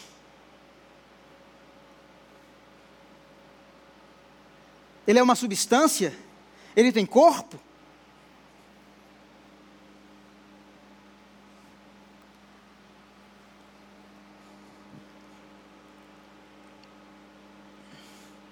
Os efeitos dos males. Eu vou chegar, tá? Eu vou voltar nessa questão da origem do mal e sobre, é, é, e sobre essa comparação entre Deus autoexistente e a existência do mal. Daqui a pouquinho. Ah, então, o Tomás de Aquino, ele disse, um teólogo do 11º século, que tudo é decorrente do pecado. Lembra quando eu falei do Gênesis 3, como, quando todo aspecto do mundo, ou da história da humanidade, foi realmente foi realmente alterado. Então, isso parece assim simples, mas não é simples. É muito complexo. Por quê? Existe um cara na guerra, na Segunda Guerra Mundial chamado Dietrich Bonhoeffer. Dietrich Bonhoeffer queria matar Hitler. Ele fez planos para assassiná-lo. E dentro da ética de Bonhoeffer, ele dizia assim: olha, qualquer mal externo que eu fizer, ele é infinitamente inferior ao mal que existe em mim. Por isso que ele queria matar Hitler. E se a gente analisar, todo mal decorre de onde? Da natureza pecaminosa. De onde vêm as guerras? Jesus fez isso. Não é o comer ou não lavar as mãos que contamina, mas aquilo que vem do fundo do coração. Tomás de Aquino ele está dizendo assim: olha, o, o, o todo o mal decorre dessa queda. O homem, a humanidade moveu-se de um modelo, de um paradigma de vida, de uma relação perfeita, e todas as catástrofes é, decorrem da introdução do pecado no mundo. O que é o mal? Eita, pergunta de um milhão. Ansiosos. Amém, igreja? Não vou nem falar para vocês ficarem mais curiosos. Olha só que coisa maravilhosa. Eu aprendi. O mal, essa aqui é uma pergunta, uma resposta simples. Tomás de Aquino vai dizer: o mal é geralmente definido como qualquer estágio, estágio, estado indesejável de coisas e é considerado geralmente, e é considerado geralmente de incluir tanto o mal moral, o mal moral é aquilo que decorre do pecado, que eu já lhes falei, e considerado geralmente de incluir tanto o mal moral, uh, os atos praticados por seres humanos e o mal natural, que inclui a dor e o sofrimento, que resulta de desastres naturais, doenças ou defeitos genéticos. Então, o mal é todo estado indesejável. O mal moral, que decorre, tá? Do pecado, e o mal uh, natural, que decorre das catástrofes, que houve na Turquia, a pandemia. Há uma discussão sobre a pandemia, não é? Ou sobre o, o vírus, se foi criado nessa guerra dos americanos com os chineses, se foi criado no laboratório, se foi natural, e etc. Há toda uma, uma discussão aí geopolítica, não é? Mas para nós aqui o que serve é o seguinte: que o pecado é uma realidade, que o mal é uma realidade decorrente do pecado. E a gente pensa assim, mas e os males naturais? Nós temos que entender uma coisa, que quando Deus estabeleceu o juízo sobre a criação, ele diz assim, olha, que do suor do rosto, do seu rosto você vai comer, houve alteração, mas o reino vegetal vai produzir espinhos. A natureza foi afetada. E mais afetada ainda agora, porque nós comemos, né, a não ser aqueles que são mais postes ou têm um dinheirinho a mais, comem os alimentos orgânicos, mas a maioria de nós consumimos alimentos geneticamente modificados ou aqui a USP fez aí 240 cirurgias de transição de sexo. Há uma alteração. Tá? Então a humanidade, lembra do ego, a humanidade é o ser humano entrando numa esfera que não lhe pertence. Tem um russo e tantos outros, o dono da Amazon, o cara está investindo bilhões na busca da imortalidade. Mas o que eu quero dizer para você é que o mal não deve ser analisado simplesmente do ponto de vista do pecado, não é? E que afetou os seres humanos. Assim como os seres humanos foram afetados, toda a criação foi afetada, e Romanos 8 diz que a própria criação espera a redenção. ou seja, a glorificação no capítulo final da história, ou a redenção completa, tá, afetará ou inclui dentro do seu projeto seres humanos e toda a criação, porque haverá novos céus e nova terra. Ô oh, glória! Ó, uma aula pentecostal, hein, Roberto? Penteca? Isso aqui, gente, é o ouro agora. É o filé. O mal, portanto, não é uma substância. Lembra que eu falei? Deus não é uma substância, mas ele é autoexistente. Pense nisso. Isso aqui é a grande sacada, gente. Essa é a grande sacada. O mal não tem existência própria. Agora vamos pensar em Deus? tudo o que o mal faz e fez foi emprestado pelo Deus soberano. Um dia vai dar conta. Um dia nós prestaremos conta do que tivermos feito por meio do nosso corpo, seja bom ou seja mal. Um dia Deus irá julgar os segredos dos homens. Então pensa nisso, o mal não é uma substância. Então Deus é autoexistente, ele existe por si só. O mal existe por si só? Obviamente que não, o mal é um parasita. A traça precisa da roupa. A ferrugem precisa do metal. Está claro para vocês isso? Não é substância, ou seja, em si mesmo não é algo, não é algo, percebe? Não é um ente. Um ente existe. Nós somos um ente, dotados de beleza, de dons e de habilidades. Deus é um ente que autoexiste, que é imutável, que ama que existe por si só. A criação entra no cenário divino, mas Deus, sinceramente, Ele é autossuficiente, Ele é autoexistente, Ele é imutável. E existe de eternidade a eternidade. O mesmo ontem, hoje será para todos sempre. Lembre-se que o mal foi um intruso. Deves, deve-se dizer certamente que o mal está nas coisas, mas como privação, não como algo real. O mal é privação. Estava lá nas minhas palavras. O mal é a privação. O Gênesis relata bem isso. Porque por, quando Deus expulsou o casal do jardim, a palavra Separação significa o quê? Morte.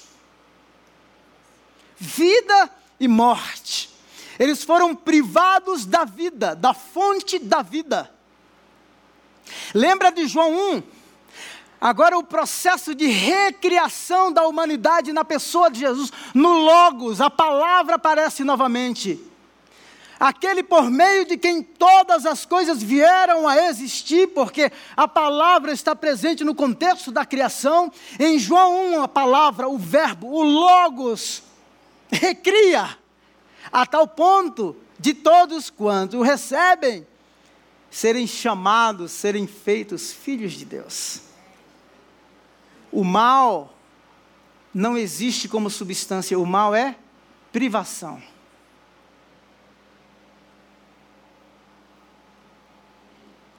Eu, eu demorei tanto a entender essas coisas, né? Se você sair aqui é, com esses conceitos bem claros, isso vai nos ajudar bastante. Tá.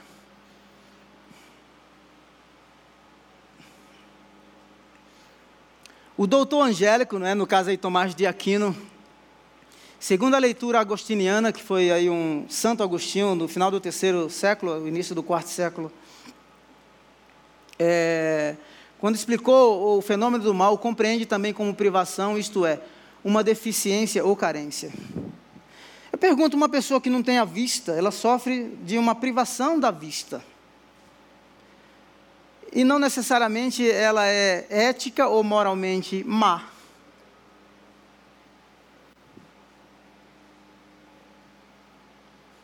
Ela tem a privação. Agora, pensa no contrário. Eu conheci, por exemplo, um pastor que ele tinha a privação da visão, porque nós temos um padrão de vida do ponto de vista humano, diz assim, não, é perfeito. Perfeito o quê? Alguém que vê, normal. Mas a pessoa sofreu por alguma coisa, congênita, algum problema. Então ela foi privada da visão. Mas outras habilidades foram tão evidenciadas e aguçadas por causa da privação da visão que nos assusta. Quando eu ouvi esse cego pregando, o cara citou o livro de Efésios inteiro de cor. Então pensa que o sofrimento evidencia algumas coisas. Foca em outras habilidades. Você de repente é privada de uma, mas outras são totalmente evidenciadas. Afinal, como nós iríamos evidenciar empatia se não houvesse alguém que precisa de empatia? Não é? Então, é, me permita contar aqui uma história para você que eu achei interessante. É, uma garotinha chamada Ive. A Ive nasceu há 11, 12 anos atrás. E eu vi a matéria, a primeira entrevista do pai dela. Eu vou falar daqui a pouco o nome dele. Assim que a Ive nasceu, quando fizeram os testes, descobriram o pai percebeu que a Ive era um pouco diferente e aí fizeram os testes e descobriram que a Ive tinha síndrome de Down. O pai se revoltou a princípio. E aí, os anos foram se passando e o fato de a Ive ser privada, não é, de algumas coisas, ter algumas limitações. Com o passar dos anos, o pai confessou publicamente, dizendo assim: a Ive, apesar da sua limitação, da privação de algumas habilidades, ela fez brotar em mim, nascer algo que eu jamais experimentei em toda a minha vida. Sabe quem falou isso? Romário. Romário é o pai da Ive. E não somente isso. O Romário começou um projeto para cuidar de crianças com síndrome, síndrome de, de Down, que atende centenas e centenas de crianças. Então, será que a gente pode é, pensar na privação, no mal como privação, não é? E somos privados mesmos. E de repente evidenciar essa outra faceta de habilidades, de, de dons, porque se esse mal ele não tivesse propósito, gente, qual o efeito na vida de Romário? Se aquele pastor não tivesse a privação da visão, será que ele citaria Efésios de, de Có? Bora lá. O mal é a ausência do bem supremo. O mal é a ausência do bem supremo. O Tomás de Aquino está falando a respeito de Deus. Deus.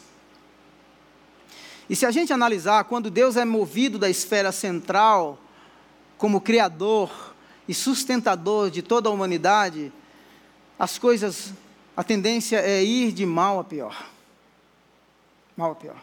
Se você ler Romanos capítulo 1, a partir do verso 18, você vai perceber isso que, tendo conhecido a Deus, não glorificaram, não lhe deram honra e não lhe deram glória. Tendo o conhecido, não somente isso, o desprezaram. E quando moveu-se Deus do eixo, qual foi? Primeiro, trocaram a imagem do Deus invisíveis, invisível por animais, por esculturas. Esse é o primeiro efeito. O primeiro efeito é que as relações entre os seres humanos, homem, mulher e vice-versa, foram afetadas. E não somente isso, o comportamento seja, chega a, a, ser tão liberal que quando você lê o verso 31 e o verso 32, o comportamento do ser humano é, eles não somente fazem, mas eles estimulam, eles instigam aqueles que fazem. Por isso Deus os entregou. Então o mal é a ausência do bem maior. O mal é um parasita. Um parasita precisa de quê? De um corpo. Lembra agora que o mal não tem existência ontológica. Lembra da palavra ontologia? Agora é diferente de Deus. Deus é autoexistente, ele existe por si só. Assim como a traça precisa do corpo, da roupa, não é? Assim como a ferrugem precisa do metal, o mal é um parasita que tem dias contados. E o preço já foi pago. Olha só o que o texto bíblico diz. Eu gosto demais, gente. 1 Coríntios capítulo 15. Um dia aquilo que é, ah, imor, é mortal se revestirá da imortalidade. Aquilo que é corruptível se revestirá da incorruptibilidade. Se essa casa terrena se desfizer, nós temos uma casa celestial.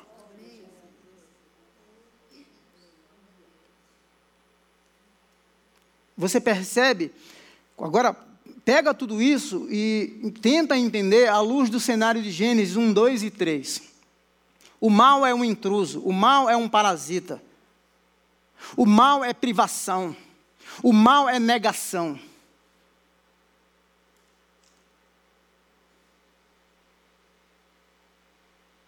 Você não imagina o quanto isso trouxe esperança para o meu coração.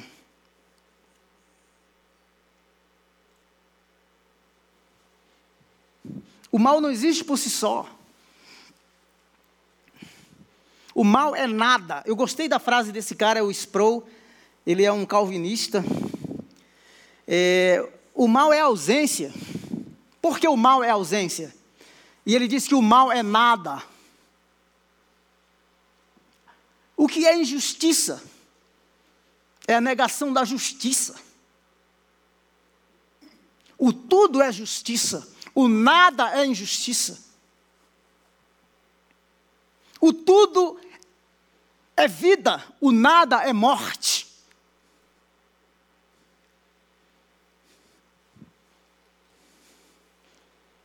Eu já fiz essa comparação. O mal é nada porque é a negação. Justiça versus injustiça. Morte versus vida. O mal é nada porque não tem existência própria, mas depende de um corpo.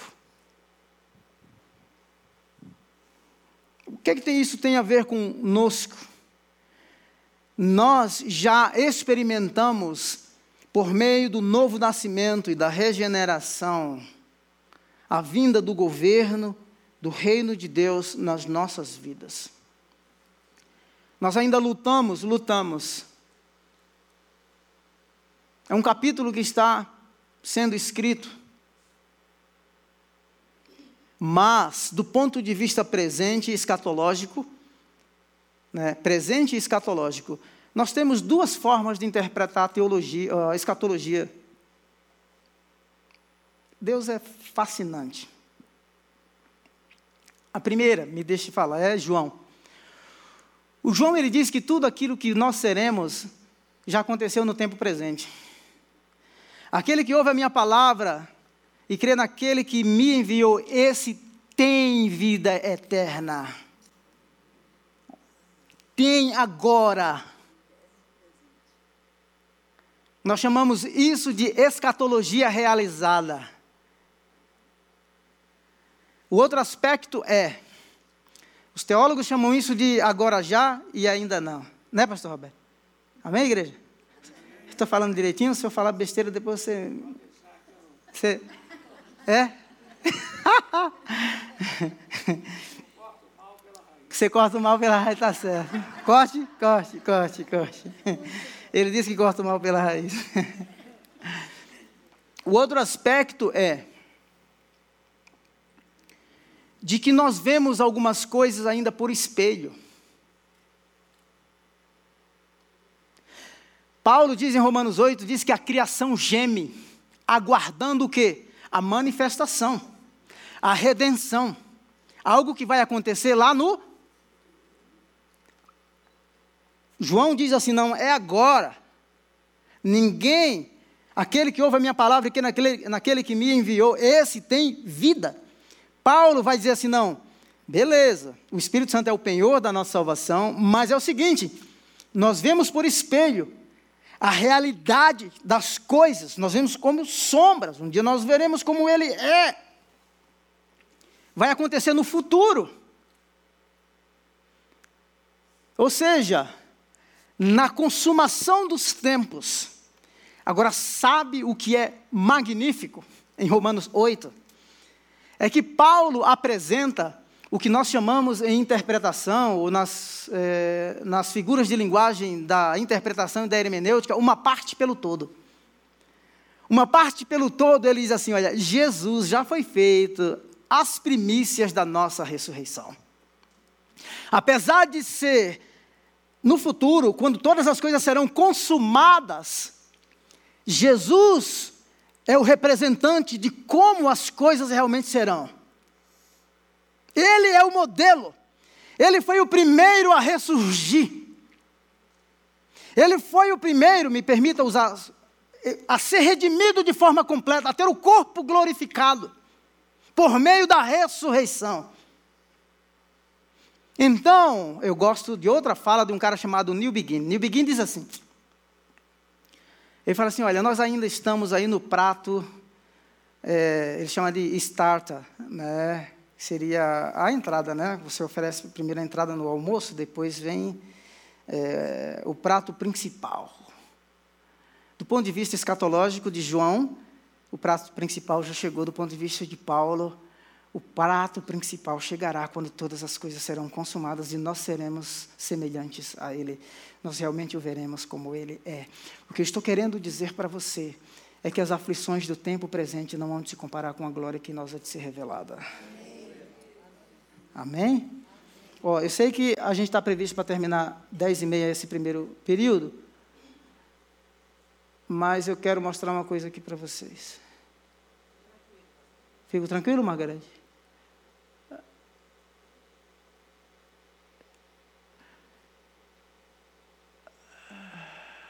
Ok, eu vou passar o vídeo. Você está com o vídeo no jeito aí? Esse vídeo que eu vou passar agora é para consolidar essa primeira parte, tá? E aí a gente vai ter pergunta na volta do break, é isso? É, durante o break o pessoal vai anotar as perguntas. Tá bom. A, a Júlia está lá atrás com os papeizinhos para fazer a. Se você quiser fazer alguma pergunta. Não pode fazer pergunta muito difícil, que é pecado. Solta o vídeo.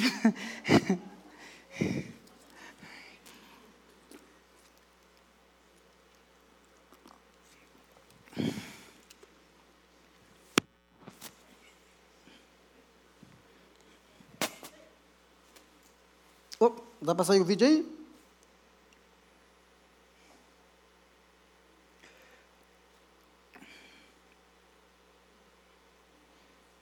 Pode pensar na pergunta enquanto o vídeo não sai.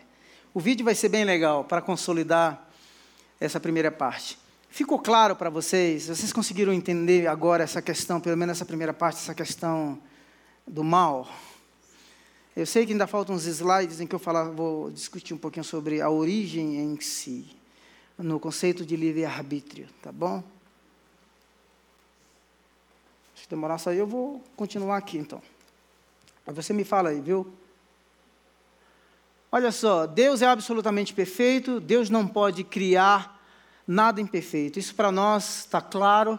Criaturas perfeitas não podem fazer o mal. Portanto, nem Deus, nem suas criaturas perfeitas podem produzir o mal.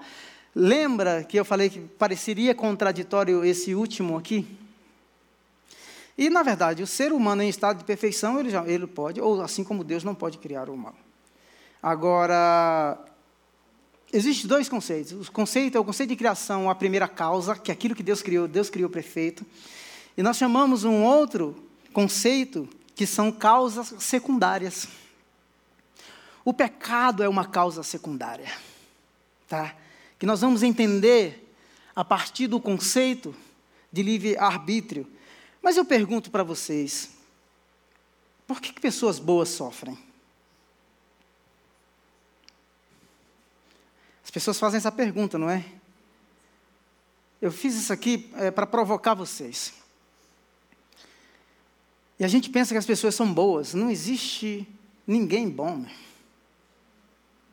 A gente nasce, a não ser se você seja muçulmano, o Islã diz que todo mundo nasce no estado de fitra.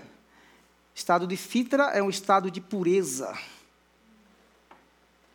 E no, quando um muçulmano nasce, segundo o Maomé, Mohammed, Satã, o Shaitan, o, é, diz que todo ser humano, quando nasce, Satã o toca com seus dedos em suas laterais, no, na lateral do corpo da criança. Então ali é contraído o pecado, mas ele, o ser humano nasce puro, em estado de fitra. E o Mohammed vai dizer assim: que o único ser humano que nasceu, que não foi tocado por Satã, sabe quem foi?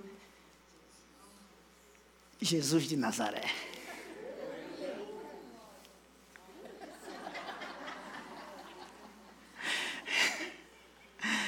Ah, Jesus de Nazaré. Ah, que concluiremos, então, estamos em posição de vantagem? Essa é uma discussão, Paulo está falando. Não é porque o judeu se achava superior porque tinha a lei, os profetas, os oráculos e etc. E o Paulo em Romanos 1 vai dizer assim: não, o gentio pecou, tendo a lei da consciência, eles pecaram. O judeu, tendo a lei, a revelação, é, a lei da consciência, que ora os defende, ora os acusa, eles pecaram, embora não tendo lei, mas os judeus também pecaram no capítulo 2, tendo a lei, porque eles dizem para não roubar os templos e eles roubam. E aí no final, no terceiro, ele vai dizer assim: olha, porque vocês são judeus, vocês estão em posição de vantagem? De forma alguma. Não, já demonstramos que tanto judeu quanto gentios estão debaixo do pecado. Porque está escrito: não há nenhum justo, não há ninguém bonzinho, não é? Nenhum sequer. Não há ninguém que entenda, ninguém que busque a Deus. Todos se desviaram, tornaram-se juntamente inúteis. Não há ninguém que faça o bem. Não há nenhum sequer. Agora pergunto para você: essa é a nossa situação? Esse é o nosso retrato. Essa é a nossa foto. Agora eu pergunto: Deus é injusto diante desse retrato? Se você observar toda a narrativa bíblica, até a tua, a, a tua história pessoal de vida, entendendo o pecado, quão perverso nós somos, e aí a gente quer colocar Deus no banco dos réus. E os judeus queriam. E sabe, a fala é essa: não há quem faça o bem, não há um justo, não há. Todos se extraviaram, judeus e gentios. O mundo está numa situação totalmente deplorável. É por isso que aí evidencia-se o amor e a graça de Deus diante do pecado, diante do sofrimento. Percebe agora que quando nós entendemos a nossa posição e a nossa situação, a nossa condição, a graça de Deus e o amor de Deus é muito mais evidenciado. E ao invés de colocarmos Deus, ou tentarmos colocarmos, fazermos perguntas bobas.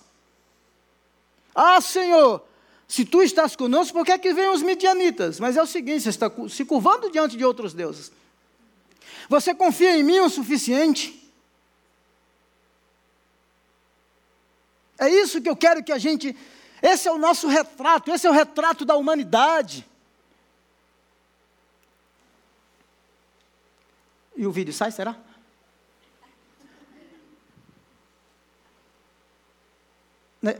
Nesse não, Jubal, é o do. Universidade de Berlim, no início do século passado, um professor materialista Desafiando a plateia de alunos, olhou para um que ele já sabia mais frágil e disse assim: Ei menino, Deus existe? Ele encabulado, os outros começaram a rir. Ele disse: Existe sim, senhor. E Deus criou tudo que existe? Sim, senhor. Então Deus criou o mal. Todo mundo ficou imóvel, mudo. E aquele professor sentindo o gosto da vitória, da materialidade. O reitor estava à porta assistindo aquele encontro. Um outro jovem ergueu-se e disse: Professor, pois não. O professor petulante, ele disse: O frio existe? Ora, claro que existe. É claro que existe. Eu sinto, mas o frio, a ausência de calor. O calor. E na ausência dele. Peraí. Só um pouquinho, essa é a parte mais importante. Será que a gente. Será que a gente consegue aí, Juba?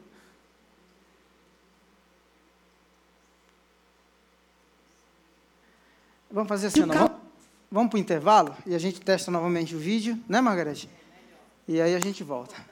Beleza? Tomar um cafezinho, né, para esquentar as turbinas.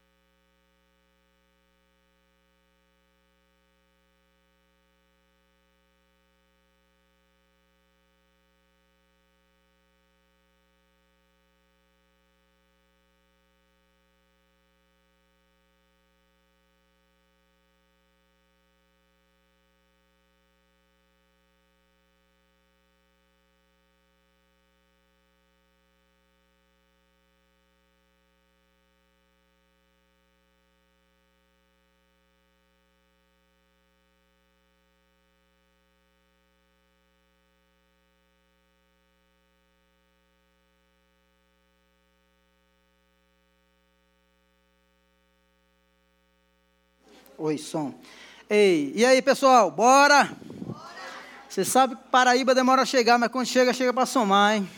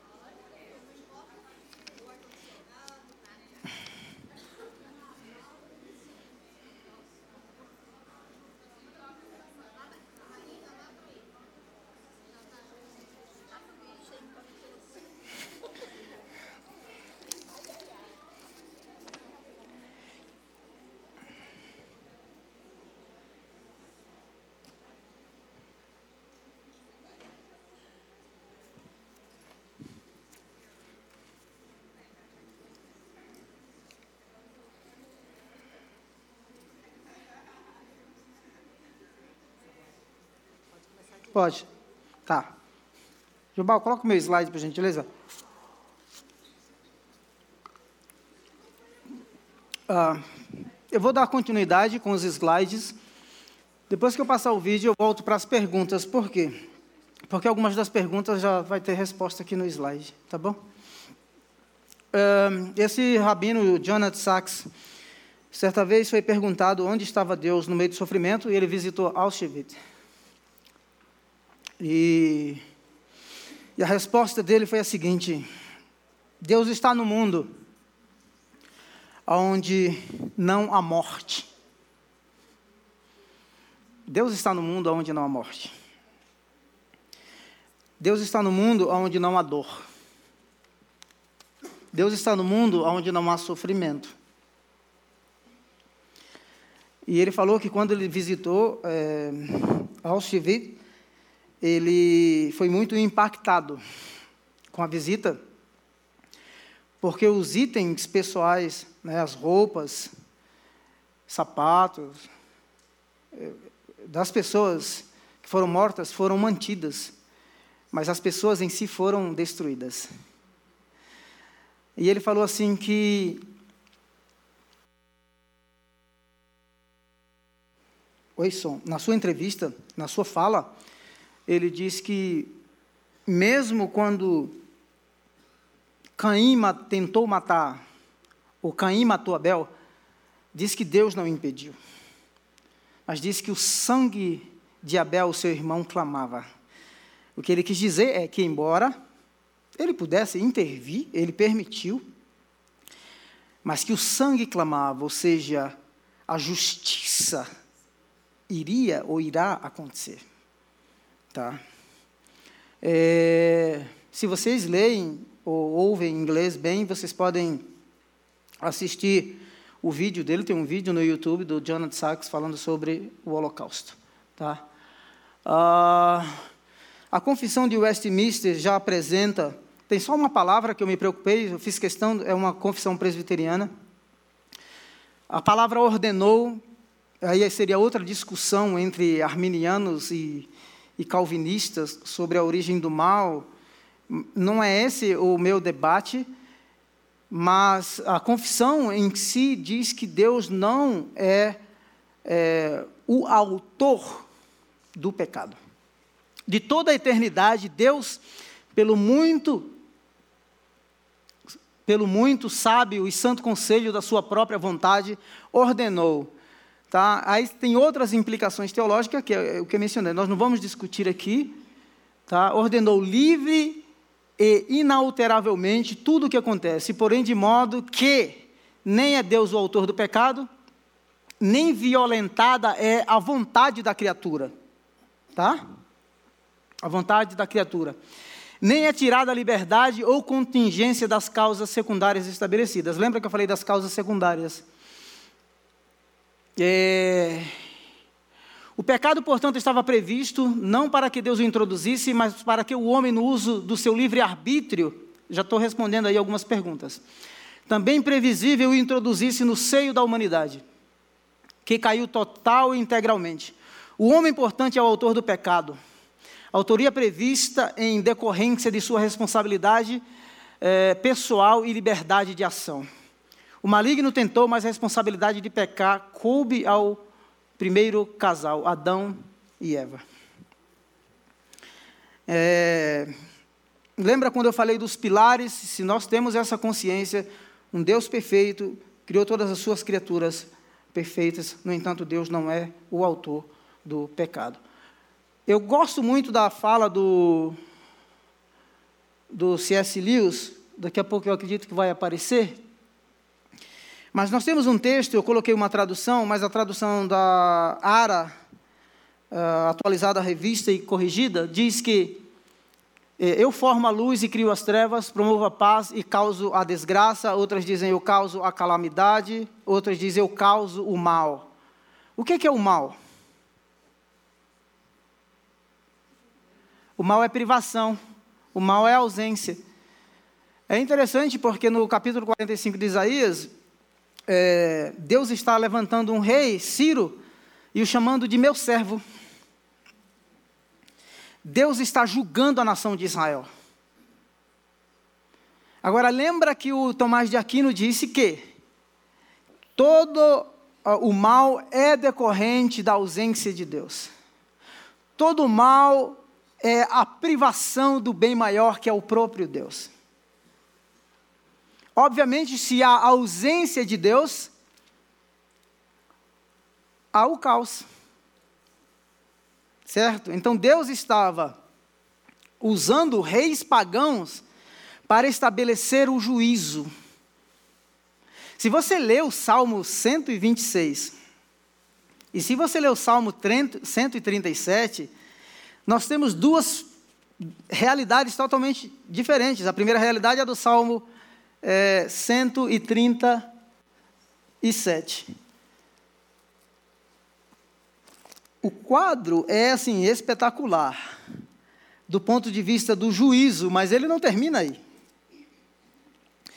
Uma coisa que nós temos que aprender é que quando a gente diz que Deus é justo, a sua justiça tem as suas facetas e os seus desdobramentos. Deus é amor, mas ele é justo. Tá? Então, se você observar toda a narrativa bíblica, você vai perceber que mesmo quando o povo de Deus estava prestes a ser destruído, Deus sempre manteve um remanescente fiel. Lembra do Elias? Mataram os teus profetas, destruíram os teus altares. Só eu fiquei, Senhor. Elias, depois você está equivocado. Tem sete mil que não, não dobraram os joelhos a Baal.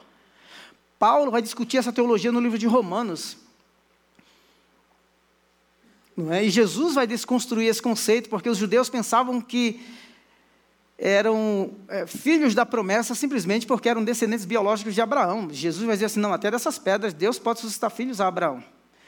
Porque é, é, descendentes de Abraão não são aqueles que são biológicos, mas aqueles que são da fé.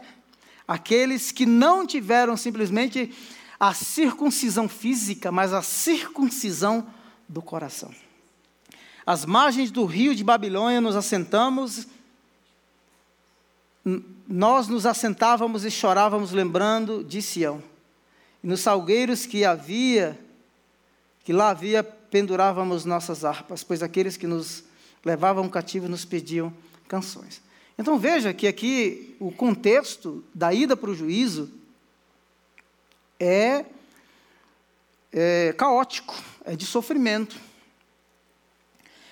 Mas esse não é o fim da história. A história não terminou no exílio. Eles retornaram. No Salmo 126 diz assim: Quando o Senhor restaurou a sorte de Sião, ficamos como os que sonham. Então a nossa boca se encheu de riso e a nossa língua de júbilo. Então, entre as nações se dizia: Grandes coisas fez o Senhor. Percebe? Juízo e restauração. É? Então, nós, é, é, juízo que é Deus exercendo realmente a sua ira. Agora, me parece que a gente tem medo de falar sobre esse aspecto da ira e do juízo de Deus. Deus é responsável, sim. E o ser humano, ele faz escolhas responsáveis e escolhas irresponsáveis ou más escolhas. Agora, não é porque Deus não deu oportunidade ao longo da história, Deus deu oportunidade sim. Eu já citei Romanos. Tendo conhecido a Deus, não o glorificaram. Tá? É... Então, veja só, o que temos aqui é que Deus está exercendo o juízo, Deus está penalizando o seu povo. Então, a ausência de Deus realmente é o mal é é a calamidade, a guerra, não é? Na verdade, é a privação da, da paz, ou a ausência da paz. Então, quando diz eu crio o mal, é se Deus realmente sair do contexto e sair do cenário, se ele for removido, o caos se estabelece. É, se você ler Gênesis com esse olhar, né, a terra era sem forma e vazia, Deus dá forma. O Logos aparece em João 1. O Logos é ele quem harmoniza e quem põe as coisas no seu devido, no seu devido lugar. E agora, José? Hã? Teus olhos são tão puros que não suportam ver o mal, não podes tolerar a maldade, porque todas, porque toleras então esses perversos, porque ficas calado enquanto os ímpios engolem os que são mais justos do que eles. É difícil mesmo você, como povo escolhido, povo da promessa, pensar que Deus está usando o povo pagão, Nabucodonosor, para punir o povo eleito e o povo escolhido. Mas foi isso que Deus fez. E você vai entender melhor quando eu citar outra passagem que já está vindo aqui em seguida. Agora, a nossa finitude, a gente não compreende totalmente as coisas. É, o mal é realmente um mistério. Já está claro que é privação, é ausência, mas é, que, que não nasceu em Deus. Agora, por que, que Deus permitiu? Não é? Deus permitiu porque Deus criou coisas dotadas de livre-arbítrio, criaturas que podem fazer tanto bem quanto o mal. Foi isso que Deus fez. Tá? Então Deus criou é, Adão e Eva com essa é, capacidade. Deus não os criou autônomos, independentes. Esse é o Deus do, dos agnósticos. Deus criou e deixou com que sigam as suas próprias leis que lhes são inerentes. O Deus da narrativa bíblica é um Deus relacional. O Deus do Islã é totalmente diferente do Deus da Bíblia. Eu, alguns dias atrás eu peguei um aplicativo, né, um motorista, e o nome dele era Ayud. Aí eu falei assim, esse aqui. Aí quando eu entrei, eu comecei a conversar com ele, aí eu falei assim, me fale um pouco sobre Alá e sobre a sua relação com Alá. Alá nos criou como escravos. Eu falei assim, mas você é tratado pelo seu pai como escravo? Ele falou assim: não. Eu falei assim: olha, sinceramente, eu não havia me identificado como crente, como nada, né? É, aí eu falei assim: mas isso é difícil para eu entender. Como pode um Deus grande e poderoso é, criar escravos? Que relação é essa? Ele não soube explicar. Então, Deus criou, e tem uma pergunta aqui que eu já vou responder, a capacidade, o amor ou a pessoa amar, ela pode até ser persuadida e convencida a amar. Mas ninguém ama coercivamente. Ama? Ninguém ama coercivamente. Então veja só. Agora Deus criou, deu livre-arbítrio, e esse livre-arbítrio pode ser usado tanto para o bem quanto para o mal. Alguns pensam que podem conceber uma criatura que, mesmo desfrutando da liberdade, não tivesse possibilidade de fazer o mal. Eu não consigo. Se uma coisa é livre para o bem, é livre também para o mal. Agora, me deixa uma. Esse aqui é outro aspecto teológico, mas só para introduzir, para você pensar. Que o ser humano, no seu estado de pureza, ele foi dotado de livre-arbítrio, mas Paulo, em Romanos capítulo 7 Romanos 8, ele vai dizer assim: aquilo, o bem que eu quero fazer, eu não, mas o mal. Por quê? Porque ele vai dizer assim, se você ler, há uma natureza. A perda do livre-arbítrio, do livre-arbítrio, com a, o homem contraiu uma nova natureza, que é a natureza pecaminosa. Ele diz que habita nos meus membros. Eu não posso me desvencilhar dela. Aí no capítulo 8 ele vai dizer assim: olha, a lei é o seguinte. É, os teólogos dizem que Romanos 7 era. É, Romanos 7 é o Paulo fariseu, em que a lei não conseguiu resolver o problema da sua natureza pecaminosa. Em Romanos 8 ele vai dizer assim: não, agora tem uma lei, não escrita, não é? Em pedras, mas escrita nas paredes do nosso coração. Aí sim, é o Paulo cristão, é isso que os teólogos dizem. Não é lindo isso? E na verdade, a lei dizia e diz que a gente é pecador. Porque sem lei não havia pecado. Agora a lei me diz que sou pecador e me aponta para Cristo. Gálatas capítulo 3. Era um pedagogo, alguém que pega pela mão e te conduz, que aponta para Cristo. É muito claro? Suave na nave? Como professor, estou engraçadinho, né, Margarete? Como pregador, né, eu estou mais sério, né? É o livre-arbítrio. A igreja!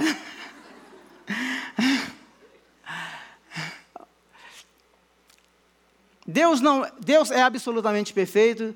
Deus criou criaturas perfeitas. Uma das dádivas que Deus deu para as suas criaturas perfeitas foi o poder do livre-arbítrio.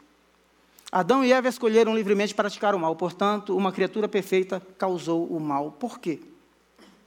Por causa do livre-arbítrio o direito de escolha. Lembre-se de uma coisa: isso pode parecer muito caótico, mas não é. Se conhecermos o Deus da Bíblia, não é caótico, porque o melhor está por vir. Ah, Deixa eu ver como é que eu faço aqui. Se eu sigo essa aqui. Então Deus não criou marionetes. Deus criou criaturas livres para amá-lo e para segui-lo. Com a possibilidade para fazer o bem, sim, e com a possibilidade para fazer o mal. Alguém pode dizer assim: Poxa, mas que Deus é esse? Existe um termo teológico chamado determinismo. O determinismo é se Deus tivesse determinado cada ação da sua vida, tá? no caso do primeiro casal, qual a liberdade para amar? Não existiria. Quais as possibilidades de escolhas responsáveis? Ou qual a possibilidade de escolha irresponsável? Não existiria. Então, o amor, nós seríamos meras, é isso que o C.S. Lewis vai dizer, nós seríamos eh, marionetes. O Deus do Islã é assim. O Deus do Islã é assim. Escravos, Alá nos abandonou. O Deus da Bíblia é totalmente diferente. Deus visitava o jardim.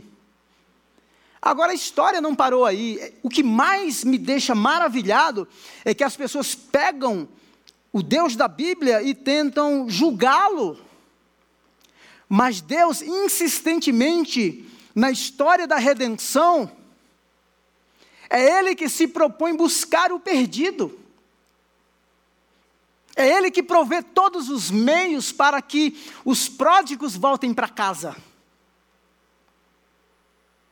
Então eu tenho que entender que isso evidencia muito mais a graça e o amor de Deus, que é infinito, autoexistente, autossuficiente, que não precisava de nós e que Ele providencia todos os meios para que a humanidade perdida seja redimida. Que experimente o amor. Não é lindo isso?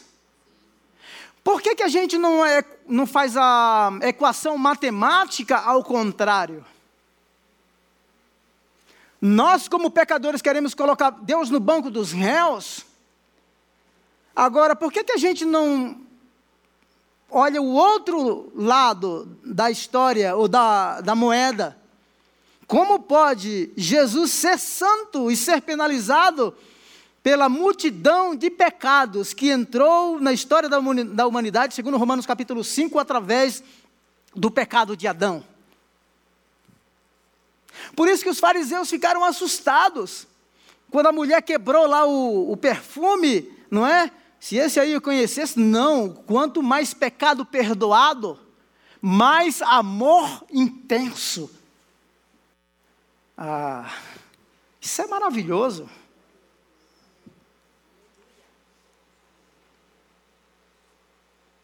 Agora vamos colocar o vídeo e depois eu vou para as perguntas. Maravilha? Vamos lá, solta o vídeo aí, Mr. Jubal.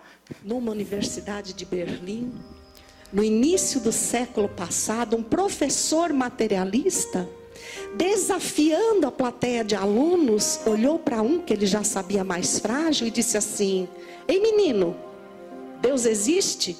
Ele encabulado, os outros começaram a rir. Ele disse: Existe sim, senhor. E Deus criou tudo que existe? Sim, senhor. Então Deus criou o mal.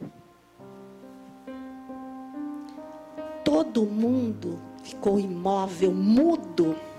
E aquele professor sentindo o gosto da vitória, da materialidade. O reitor estava à porta assistindo aquele encontro. Um outro jovem ergueu-se e disse: Professor, pois não. O professor petulante, ele disse: O frio existe? Ora, claro que existe. É claro que existe. Você não sente frio? Sinto.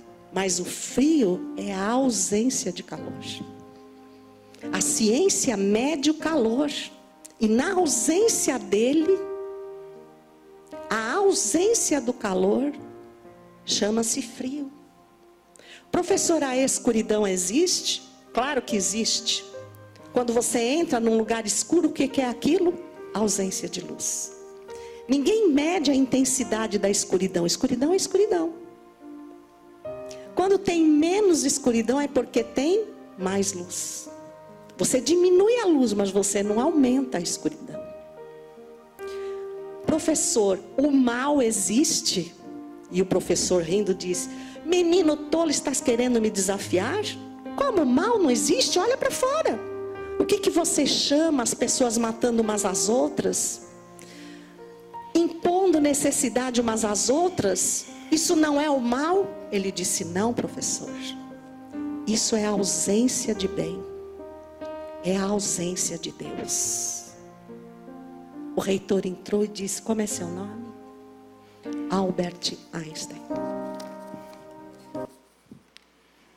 Bem fraquinho, né, Albert Einstein?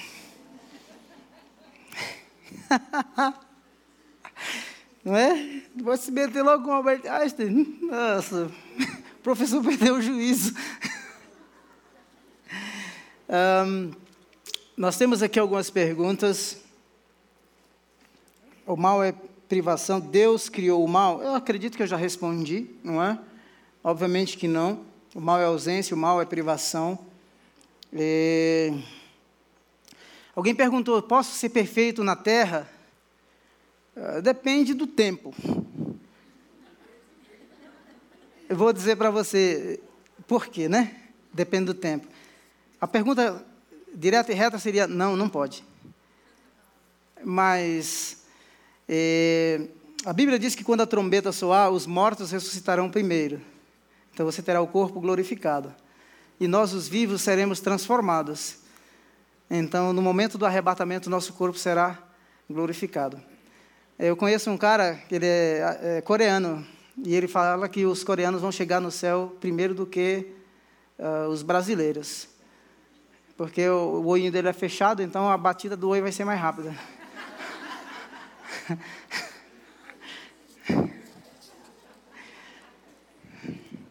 uh, porque Deus não eliminou Satanás, porque Deus não eliminou Lúcifer. Eu já respondi com a questão do amor coercivo e o amor livre e o livre-arbítrio. Eu acredito que está claro. Tá? Por quê? Porque o amor é uma atitude livre do ser. Agora, como já lhes falei, e vou voltar a falar um pouco sobre isso, a história não terminou ainda. É, e é interessante que, quando a gente pensa em história, o conceito de história dentro do panteísmo, dentro do hinduísmo, ele é cíclico. Ou seja, é um processo de reencarnação, vai e volta.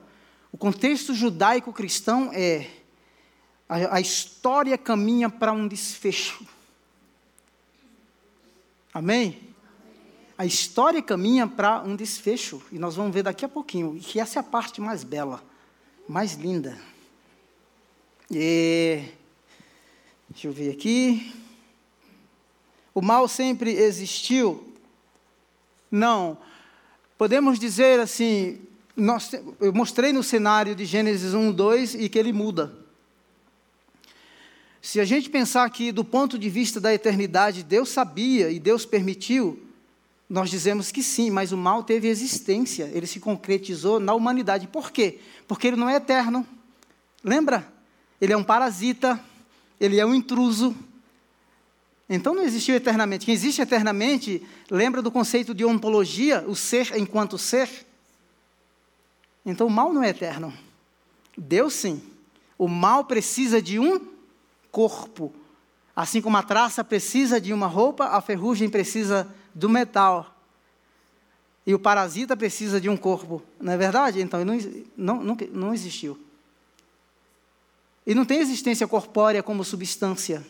É um parasita que tem dias contados. Porque a primeira bordoada já foi dada, não foi?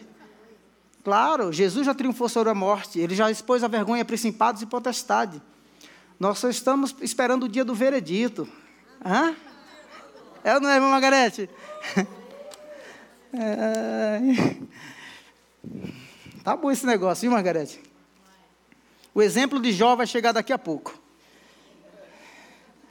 É... Deixa eu ver, tem uma aqui. É...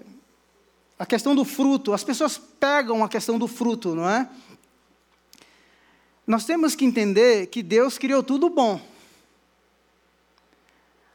É, o pecado não estava no fruto ou na natureza do fruto, porque o que Deus criou foi bom e perfeito. A questão é a questão da obediência e desobediência. Tá? Quando a gente fala de livre-arbítrio, e quando a gente fala da liberdade, é uma liberdade em que o ser humano não tem total autonomia. Nós conduzimos um programa quando moramos em Sorocaba, eu e a Sueli, que se chamava Liberdade Assistida. Nós trabalhávamos com meninos da Fundação, hoje é Fundação Casa, e quando eles atingiam a idade de 16, 17 anos, eles iam para uma república, e era um programa chamado Liberdade Assistida. Por quê? Porque ele poderia trabalhar, Aí a instituição não podia mandá-lo porque ele ainda era de menor, mas ele precisava ser supervisionado.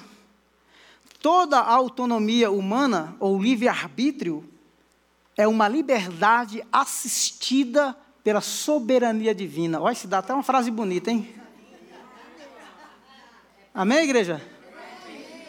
Toda liberdade humana dada pelo livre-arbítrio é assistida pela soberania divina. Essa não estava no programa, não, Margarete?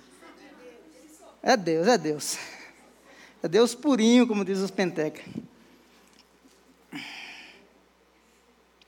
Existe alguma visão que não reconhece um Deus e nem o mal?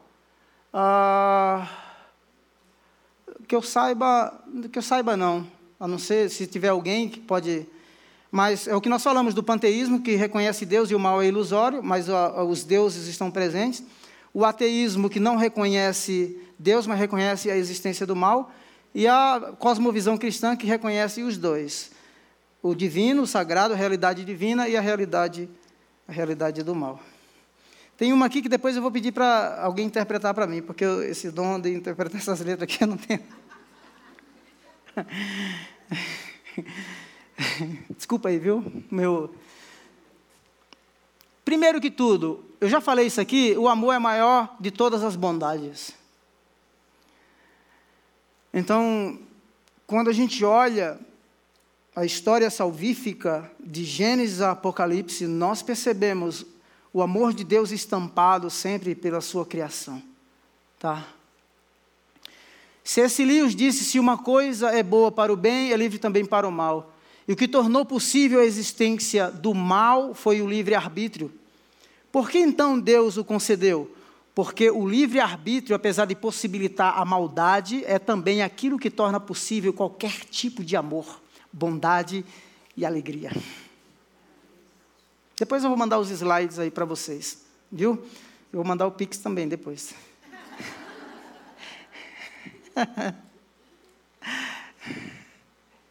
Essa é a parte pastoral.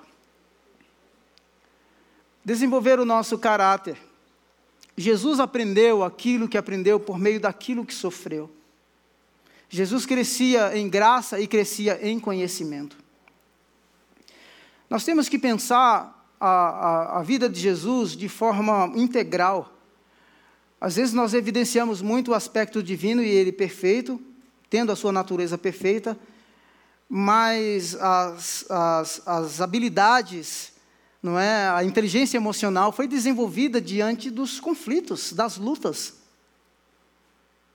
Depois de jejuar 40 dias, ele foi tentado. O diabo apareceu, se tu és, colocando a sua identidade em xeque. O diálogo com a mulher samaritana, eu gosto dessa passagem.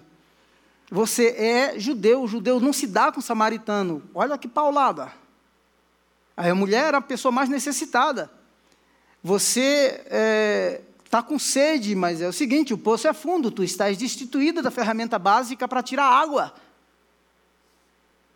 Você é maior do que o nosso pai Jacó.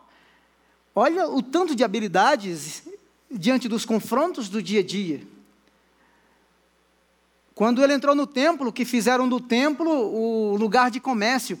As pessoas pensam que é simplesmente o comércio, não é o comércio. Comércio também, mas sabe por quê? Porque o comércio estava no lugar onde era o átrio dos gentios. Por isso ele vai dizer assim: A minha casa será chamada casa de oração para todos os povos. Ou seja, no plano redentor, os gentios já estavam inseridos e os judeus estavam querendo ocupar. Olha que Deus espetacular. Então, desenvolver o nosso caráter. Eu já citei aqui, Hebreus capítulo 5, verso 8, especificamente, sendo filho, ele aprendeu a obedecer por meio daquilo que ele sofreu. O sofrimento aperfeiçoa o nosso caráter.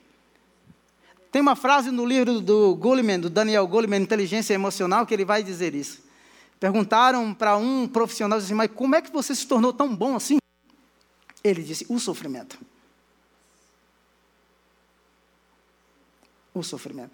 E é muito interessante porque a gente, eu não sei como que você lida com tudo isso, mas é, é, é, é fantástico você perceber como que o sofrimento, ele evidencia a nossa bondade. Mas o sofrimento também pode amargar a vida de muitas pessoas. A pessoa que sofre e não perdoa, que é ferida e as feridas continuam abertas. Daqui a pouco nós vamos falar sobre o irmão Jó.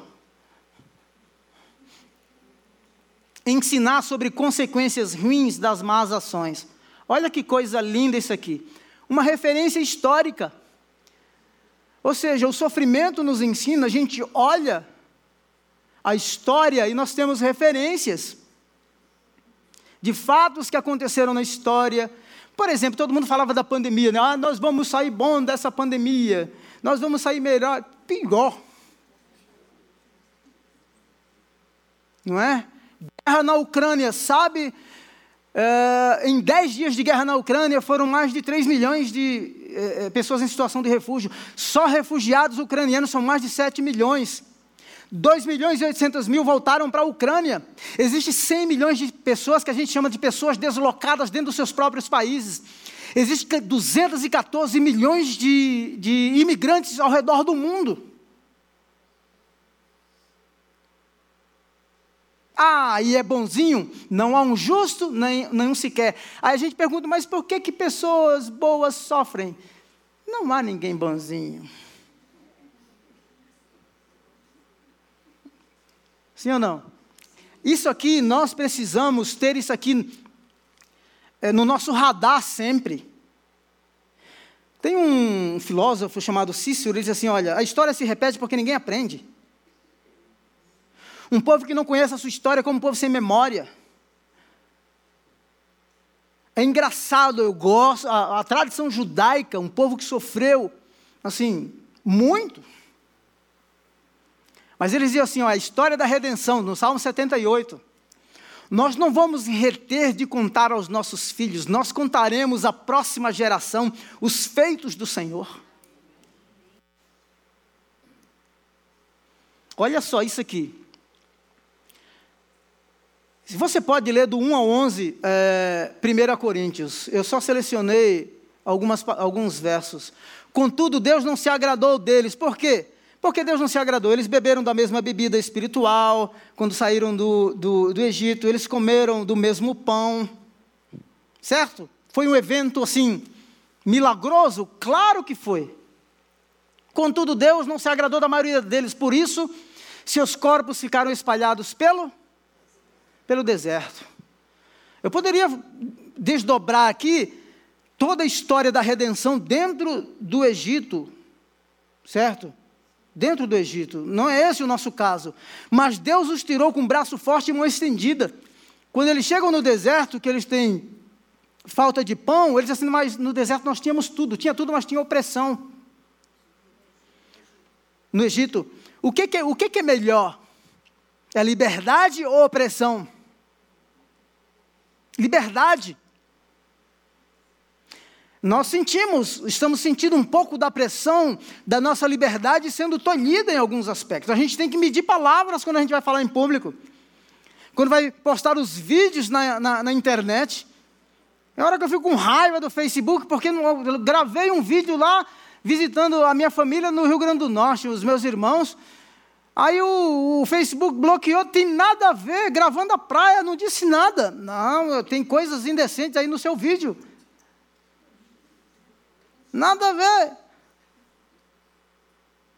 Liberdade.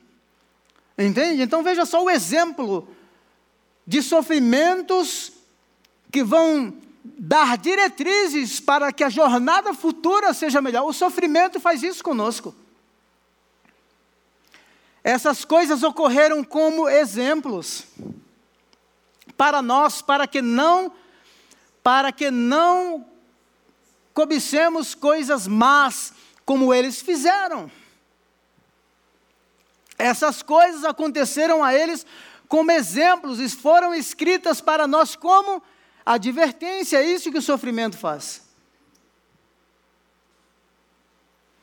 A melhor parte está por vir. A mulher, isso aqui não é a mulher adúltera, não, é o, é o paralítico lá do tanque de Betesda.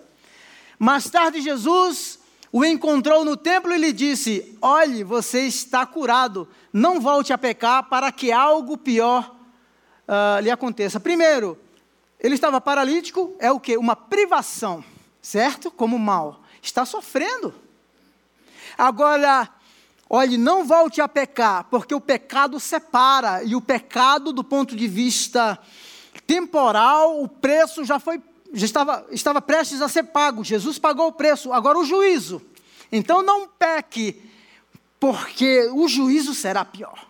A condenação eterna é pior do que uma privação é, física, do que a ausência a, a, da saúde física.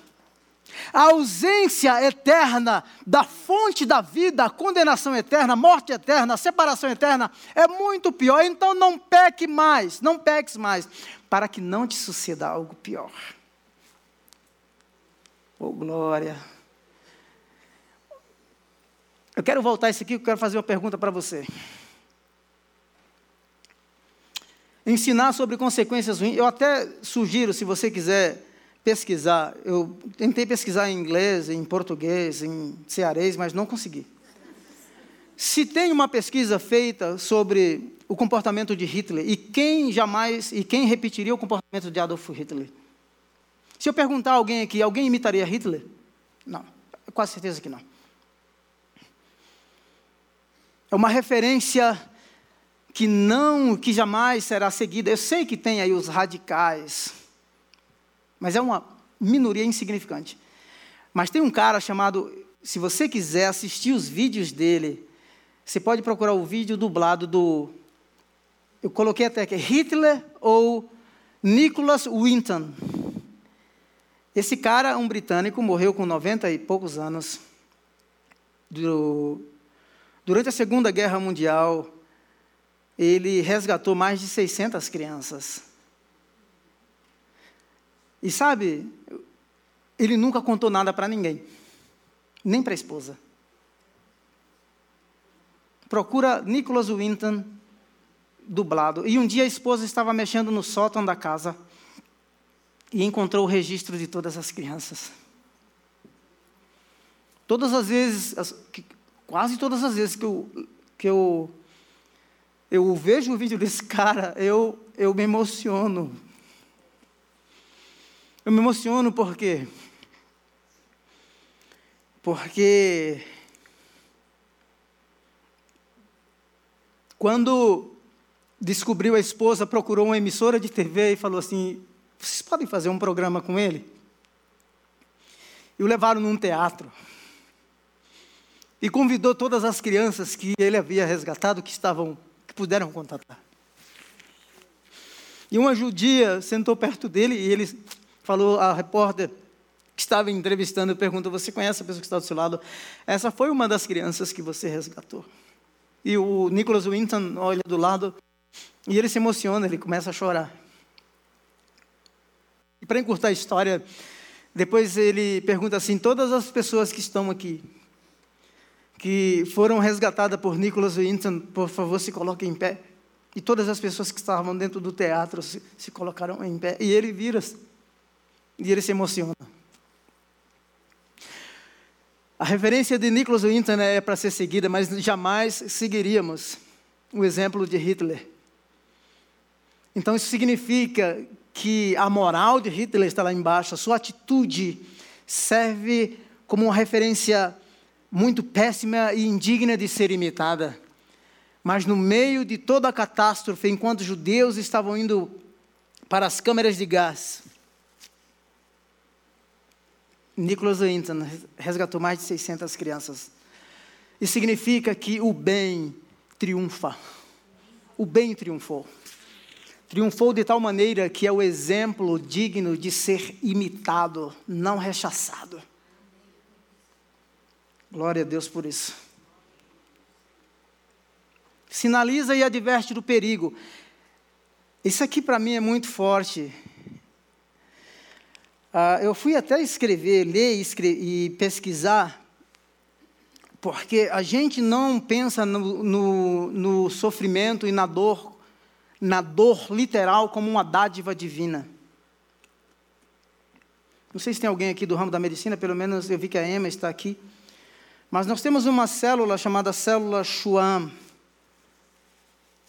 Uh, a célula Schwann ela é envolto de uma substância que a protege e ela faz uma conexão com o sistema nervoso central, de alertar sobre perigo, de alertar sobre dor. E as pessoas que, eu vou falar lepra, não é? é a hanseníase, quando as pessoas contraem essa bactéria, elas se multiplicam rapidamente. E essa célula Schwann, ela vai sendo deteriorada. Conforme a, as células da a bactéria da hanseníase vai se multiplicando, o corpo vai se decompondo. E essa célula, quando é destruída, ela perde a comunicação daquele membro do corpo com o sistema nervoso central. É por isso que a pessoa que tem hanseníase, ela não sente mais dor. A dor é uma dádiva divina. E eu vou explicar a você por quê. Deixa eu ver aqui. Isso aqui. O Paul Brand é um médico. Ele trabalhou muito com pessoas com rancenias e lepra na Índia e nos Estados Unidos. A dor não é algo que a maioria de nós considera uma bênção. No entanto, o trabalho do, do Dr. Paul Brand com pacientes leprosos na Índia e nos Estados Unidos o convenceu de que a dor é realmente um dos grandes presentes de Deus para nós. Por que, que ele contou isso? Porque ele falou que quando tratava pacientes com hanseníase que dormiam em alguns lugares, os ratos e as baratas vinham e comiam a carne das mãos e do corpo. Como o sistema, a célula Schwann havia sido deteriorada, aquele membro do corpo perdeu a comunicação com o sistema nervoso central. Por isso que ele diz assim que como ele queria, quando tratava os pacientes com hanseníase, lhes dar, se ele pudesse, a bênção, o presente de sentir a dor. Ele diz que Deus desenhou o corpo humano que é capaz de sobreviver por causa da dor. Não é lindo isso? Então, bem-vindo. Eu quero voltar um pouquinho aqui, porque eu. Aqui. Sinaliza e adverte sobre o sofrimento, esteja dentro disso, mas antes do povo de Israel ir para o exílio, Deus lhes enviou profetas, porque eles não deram atenção às minhas palavras. O C.S. Lewis vai dizer assim que o, o sofrimento é o megafone de Deus para acordar o mundo. Deus está falando, a humanidade não está escutando, ele aumenta o volume do rádio, era rádio ainda, porque ele estava na Segunda Guerra Mundial, falando do rádio para as pessoas que estavam na guerra, para que as pessoas escutem. Foi o que aconteceu com o povo de Israel. Deus enviou para eles profetas dia e noite, lhes advertindo: o juízo virá. Se vocês não se arrependerem, o juízo virá. Eles não ouviram. Deus fala, pergunta, nós estamos dispostos a ouvir? 29 e 20, ouçam agora a palavra do Senhor, todos vocês exilados, que deportei de Jerusalém para a Babilônia. A palavra era essa: desfaçam as malas, construam casas, tenham filhos, porque o exílio o exílio vai durar 70 anos. Agora, sabe o que é melhor de tudo? Deus não os abandonou no exílio. Deus não os abandonou em hipótese alguma. Deus se exilou com o seu povo. Isso é lindo. Se você ler Ezequiel capítulo 36, capítulo 37, fala sobre a nação de Israel, diz assim: Olha, vocês profanaram o meu nome entre as nações. Vocês se dispersaram e profanaram o meu nome. Eu vou lhes trazer de volta. Não por causa de vocês, mas por causa do meu próprio nome. Isso é soberania. Isso é grandeza de Deus. Deus, na história da redenção, apesar de tudo, tudo, a humanidade querendo sempre ir na linha contrária, na direção contrária, e Deus sempre intervindo, se interpondo agindo, trabalhando, querendo trazer essa humanidade rebelde de volta. Aí a gente foca no sofrimento, foca no coração de Deus, na grandeza desse Deus, do Verbo que se fez carne, do Deus que estava em toda a eternidade e toma forma humana para se comunicar com os humanos. Tudo isso é suficiente para que a gente se prostre diante dele e dê a Ele toda a honra, toda a glória e todo louvor. Sinalize, eu já falei desse aqui e já estou indo para os finalmente. Qual o propósito? Evitar sofrimentos maiores. Esse é o propósito da dor. Quantos conhecem aqui a vida de, do irmão José? Né? Lá da Bíblia, o cara tem um sonho não é? E diante do sonho, ele é, o, ele é o cara. E ele já usava até grife de roupa, né? de grife de, de assim, grife de roupa. Ele usava roupa de grife. O pai deu para ele uma jaqueta de rei. Os irmãos tinham inveja dele. O invejavam, a ponto de o venderem. Foi para o Egito. Você imagina a privação que ele sofreu? Saudade de casa, inveja dos irmãos, o bullying, não é? Dava até para levar para a diretoria, né? Dava processo. Lá vem o sonhador. E aí, é, o cara sofre tudo. Tem uma frase, principalmente em Gênesis 37, que você não pode esquecer. Ela aparece pelo menos cinco vezes, que diz assim: Deus estava com ele. Deus era com ele. Quando Deus está conosco, a gente não amarga, ainda que as dores sejam as mais profundas. Sejam elas rejeitadas no ambiente familiar, seja ela porque interpretamos sonhos e de repente aquele de quem o sonho foi interpretado, que foi promovido, esquece da gente. Mas Deus não esquece. Aí a teologia do processo e a teologia do teísmo aberto não funciona. Por quê? Porque Deus, Deus estava construindo a história daquele homem, José, através do sofrimento. Ele estava sendo forjado para um processo maior. Primeiro, por que evitar sofrimentos maiores? O faraó tem um sonho, o José está lá usando um uniforme de presidiário. E aí o cara que ele havia interpretado o sonho, dois caras, um morreu e o outro faraó preservou. Deus é fantástico. Imagina se Faraó tivesse matado os dois. Né? Um morreu, mas o outro estava lá. Aí, quando o faraó tem os sonhos, sete vacas magras, sete gordas, sete espigas cheias, sete. Não é? Aí fala assim: Olha, eu conheço um José. O cara interpretou o meu sonho. Chame. Chame-o. E José falou assim: interpretou o sonho. São sete anos de fartura, sete anos de escassez. E aí, ó, é, você pode pontuar alguém para estocar nos sete anos de fartura, comida, porque os sete anos de fome virá.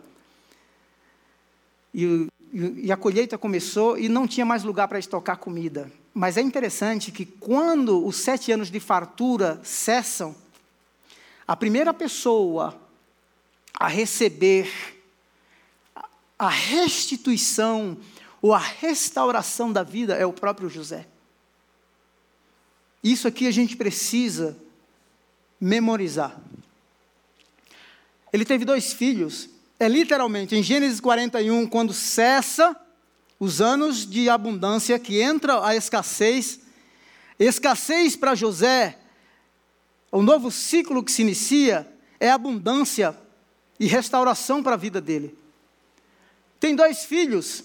Ao primeiro, José deu o nome de Manassés, dizendo: Deus me fez esquecer todo o meu sofrimento e de toda a casa de meu pai. Me permita dizer, do ponto de vista humano natural, isso não é lógico. Deus não trabalha com a lógica humana, Deus tem propósitos.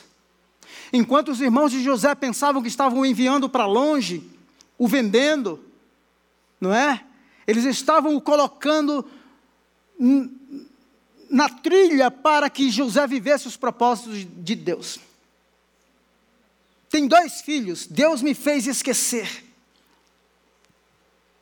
da casa do meu pai. O segundo chamou Efraim, dizendo: Deus me fez prosperar na terra onde tenho sofrido. Eu pergunto: cabe isso na sua teologia? Cabe isso no seu dia a dia?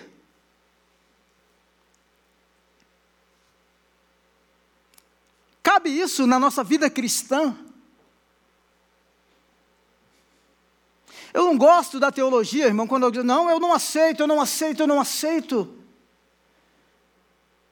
O C.S. Lewis, tem coisas que nós não temos que aceitar. Agora eu tenho que discernir o que é que Deus está querendo me ensinar. Será que Ele está querendo forjar o meu caráter? Será que Ele tem um propósito maior com isso? Esse cara prospera numa terra distante estrangeiro. O cara deixa a roupa de presidiário num dia e coloca a roupa de governador no outro dia, com o anel do rei. E o rei vai dizer para ele assim: o faraó, é o seguinte, é o seguinte, você é o cara. Zé, quando a fome assola, procura José. Esse é um Zé importante.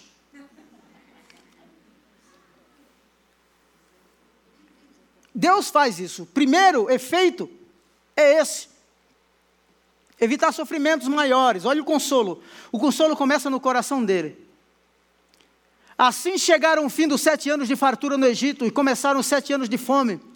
Como José havia predito, houve fome em todas as terras, mas em todo o Egito havia o que? Alimento. Eu pergunto, eu, pergunto, eu, eu, eu lhes pergunto: será que nós nos proporíamos a passar por todo o sofrimento de José, uma pessoa sofrendo, para que nações fossem salvas? Vale a pena sofrer? Valeu a pena ser rejeitado pela família, vendido, sofrer o bullying, ser caluniado pela esposa de Potifar, de assédio sexual. Então veja o poder que tem o sofrimento, evitar sofrimentos maiores. Deus estava olhando para a vida de José e disse assim: esse aqui é o cara que vai ter um sentido, a vida dele, apesar de toda essa luta e todo esse sofrimento, terá um sentido muito maior para preservar nações quando a fome assolar a humanidade. Então não pergunte pelo seu sofrimento, pergunte para que, que Deus está te forjando.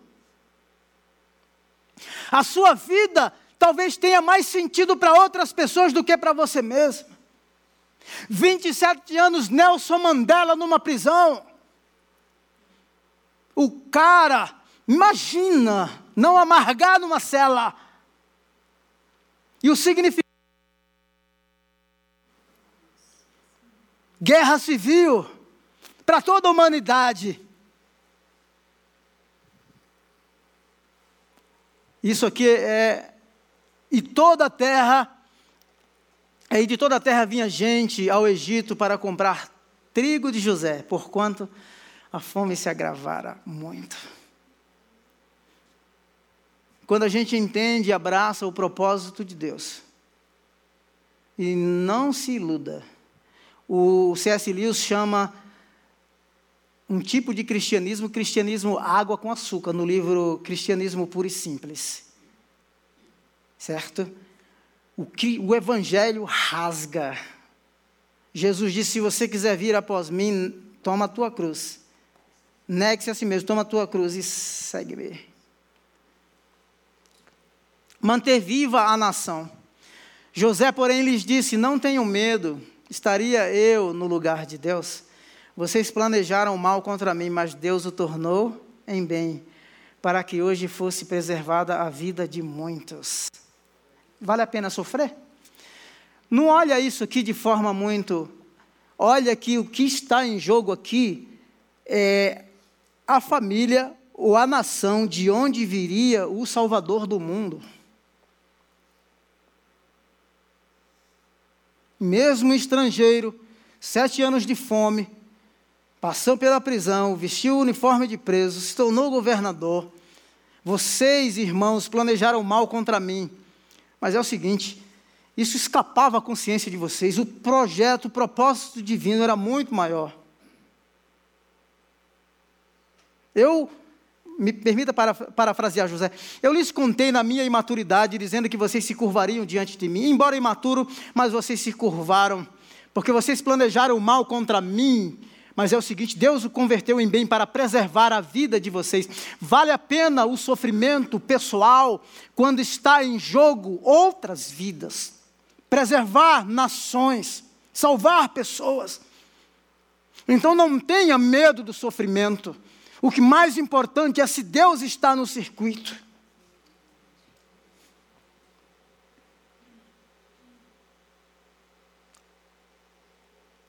Que hora que é? O sofrimento, ele evidencia a glória de Deus. Ressaltar a verdade. Nós pensamos que somos bonzinhos, fiéis, justos. Justos. Que importa se alguns deles foram infiéis? A sua fidelidade anulará a fidelidade de Deus? Seja Deus verdadeiro e todo homem mentiroso. Mas a nossa injustiça ressalta de maneira ainda mais clara a justiça de Deus. A justiça que nos aceita. Injustiça é a privação do bem maior. Nele, em Cristo, nós somos feitos justiça de Deus. Então veja que o sofrimento evidenciou a fidelidade a justiça de Deus para a nossa vida. Por isso, agora ninguém mais pode nos condenar. Paulo vai dizer em Romanos, porque é Ele que nos justifica. Eu pergunto, isso é suficiente? Claro.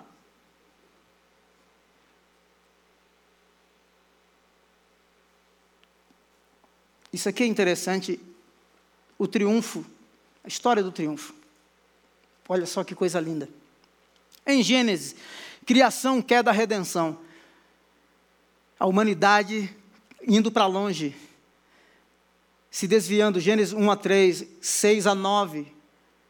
A, a terra se torna novamente sem forma e vazia. Deus redimindo, Deus recomeçando. Quando a, a, o povo da promessa entra no Egito, faraó quer destruí-los mas eles crescem, eles se multiplicam. O que é que, o que, é que Faraó quer fazer? Destruí-los. E quer matar no útero, dizendo assim para as parteiras: olha, quando você for a, a, para as parteiras é, é, egípcias, quando uma mulher hebreia for dar luz, se for uh, menina, deixe, se for homem, mate. A história de Moisés vem, o, o, o, o resgatador futuro da nação de Israel, Deus o preserva. Faraó quer o quê? Destruir. O que é que Deus faz? Deus salva, Deus resgata. No uh, uh, Josué aos profetas, o povo, Deus lhes dá, lhes dá a terra, a terra é conquistada. Eles pecam, eles são desterrados, são espalhados e Deus os traz de volta. Veja que a nossa infidelidade, as nossas injustiças, as nossas privações do sagrado, o mal não prevaleceu e jamais prevalecerá. Jesus nasce, é como se fosse o novo Moisés em Mateus. É, Herodes quer matá-lo. E ele se refugia no Egito, Mateus capítulo 2, do verso 12 ao verso 15. Herodes morre e ele volta. Jesus é crucificado, mas a morte não o deteve. No terceiro dia ele ressuscitou. O triunfo do bem, o triunfo da justiça, o Deus que prevalece, o invencível. Oh, glória! Ah, acho que não dá aula assim, desse jeito, Margarete? Se não der, né? É o novo formato? É o novo formato, é. Aqui, olha só. Quer tirar um retrato daí? Tira aí. Lembra quando eu falei do Gênesis que quando houve toda a ruína, porém inimizade entre você e a mulher, entre a sua descendência e a descendência dela, este lhe ferirá a cabeça e você lhe ferirá o calcanhar. Então nós estamos aí nesse capítulo do tempo. Todo o preço já foi pago na cruz do Calvário, Apocalipse 21 e 22. Então vi um novo céu e uma nova terra, pois o primeiro céu e a primeira terra tinham passado, e o mar, e o mar, e o mar já não existe. Lá não haverá mais pranto, não haverá mais dor, não haverá mais morte, porque as coisas velhas passaram. O reino de Deus triunfou e nós estaremos com Ele por toda a eternidade. Amém. Glória a Deus.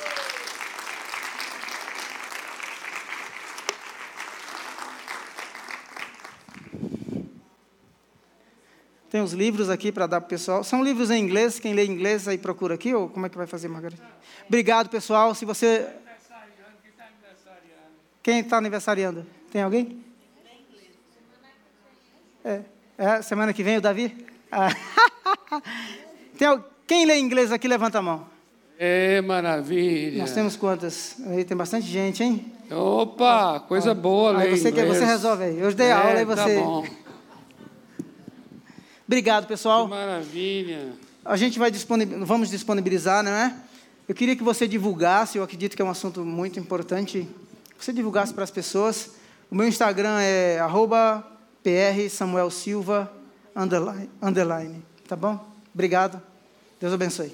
Maravilha! Uhul! Pastor querido, maravilha. A gente precisava de mais tempo, não era, queridos?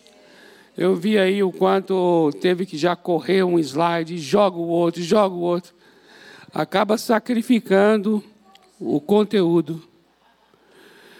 Mas precisa de, de mais tempo mesmo. Louvado seja Deus, tá bom?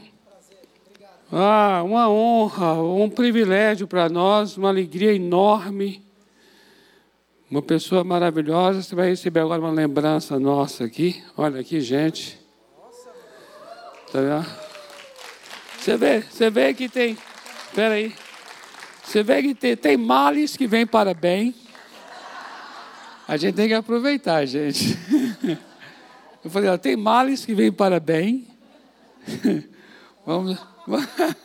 Gostou? A gente tem que aproveitar o, o momento aqui. É, Jubal, querido, não sei se foi o Jubal.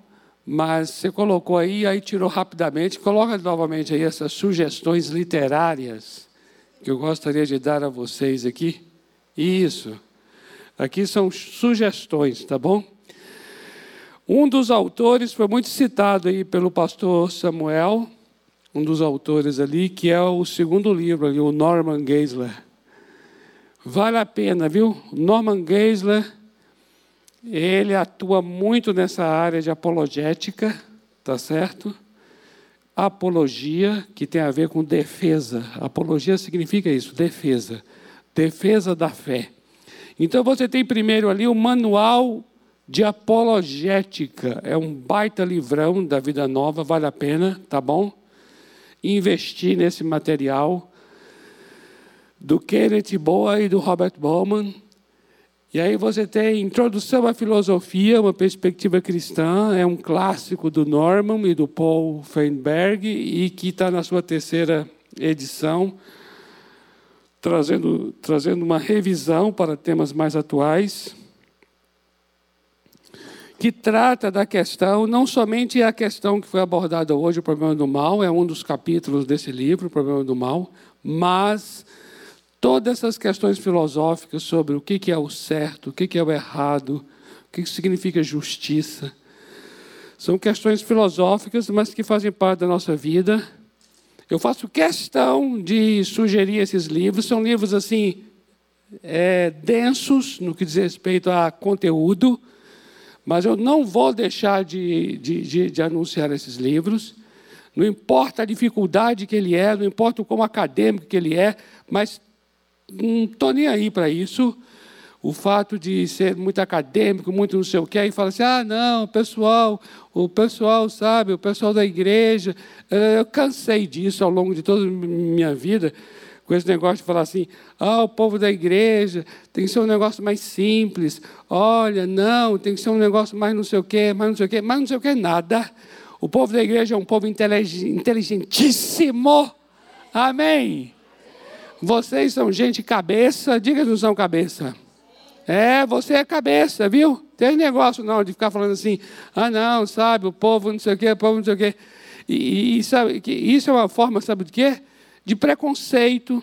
A gente mesmo nos a gente descriminaliza, a gente marginaliza nesse ambiente de, de, de questões filosóficas. Ah, filosofia, não, importante. Sabe, filosofia não. Ah, filosofia sim. Filosofia, sim! Você sabe o que significa filosofia, a palavra mesmo? Filosofia. Sofia, filosofia é amigo da sabedoria. Quem é amigo da sabedoria? Todos nós aqui somos amigos da sabedoria. Que quem tem que deter, quem tem que ser muito bom em filosofia é a igreja do Senhor Jesus Cristo. Ora, bolas, diga se não é. Me dá uma raiva, você não tem ideia a raiva que me dá. É, parece que a igreja se levantou contra a inteligência, está entendendo? Deixa a inteligência para os outros e a igreja fica com o quê, gente? Fica com Aí chama, sabe o que que chama a gente? Chama a gente de leigo. Sabe o que é leigo? Leigo é idiota. Leigo é alguém que não tem conhecimento. Então a igreja fica sendo sinônimo de um povo sem inteligência, onde a sua fé é uma fé irracional. Nada disso, amados. Não tem coisa mais racional do que a fé. A fé é racional. Está entendendo?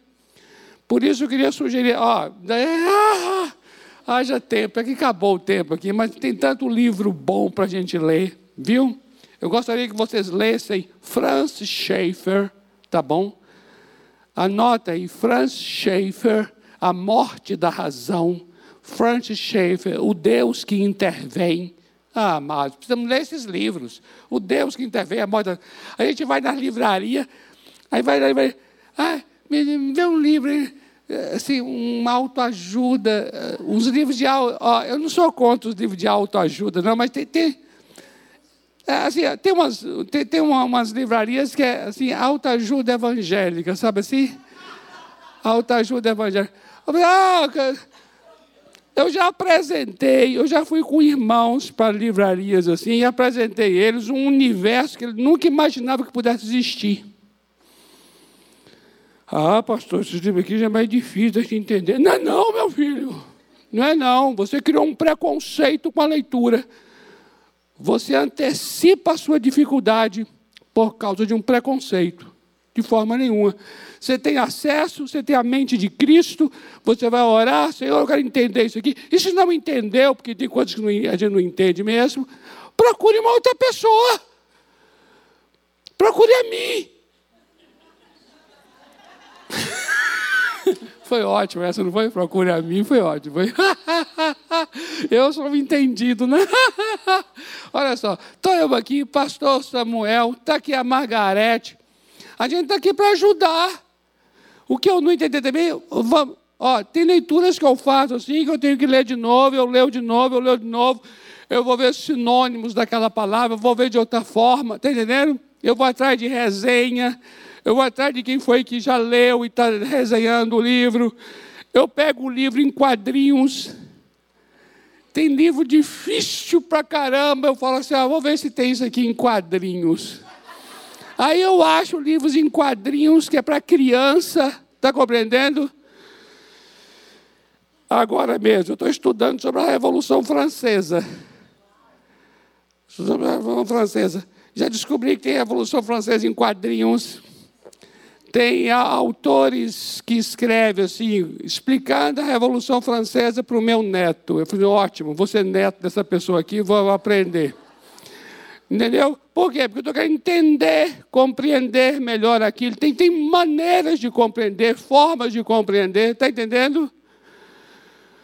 Ah, mas a gente tem que sair dessa, sair dessa, sair dessas le, le, leiturinhas assim, sabe? Da, da, da, não, amados, vamos ler livro, livro. Amém. Olha aqui, ó, essas sugestões aqui são maravilhosas. Ó, introdução à filosofia. A filosofia é uma coisa linda, maravilhosa. Ó, o problema do mal no Antigo Testamento. Aí é um estudo do Saião no livro de Abacuque, que foi citado aqui pelo pastor Samuel Abacuque. O enigma do mal. Podemos crer na bondade de Deus? É muito interessante. Você observa que dos quatro livros, três são da editora Vida Nova. Eu quero recomendar a vocês, viu? Editora Vida Nova. Eu não trabalho na Vida Nova, não ganho nada em fazer propaganda, mas quero dizer uma coisa. Compre livros da editora Vida Nova. Compre livros da editora Fiel. Compre livros da editora Monerguismo. Monerguismo.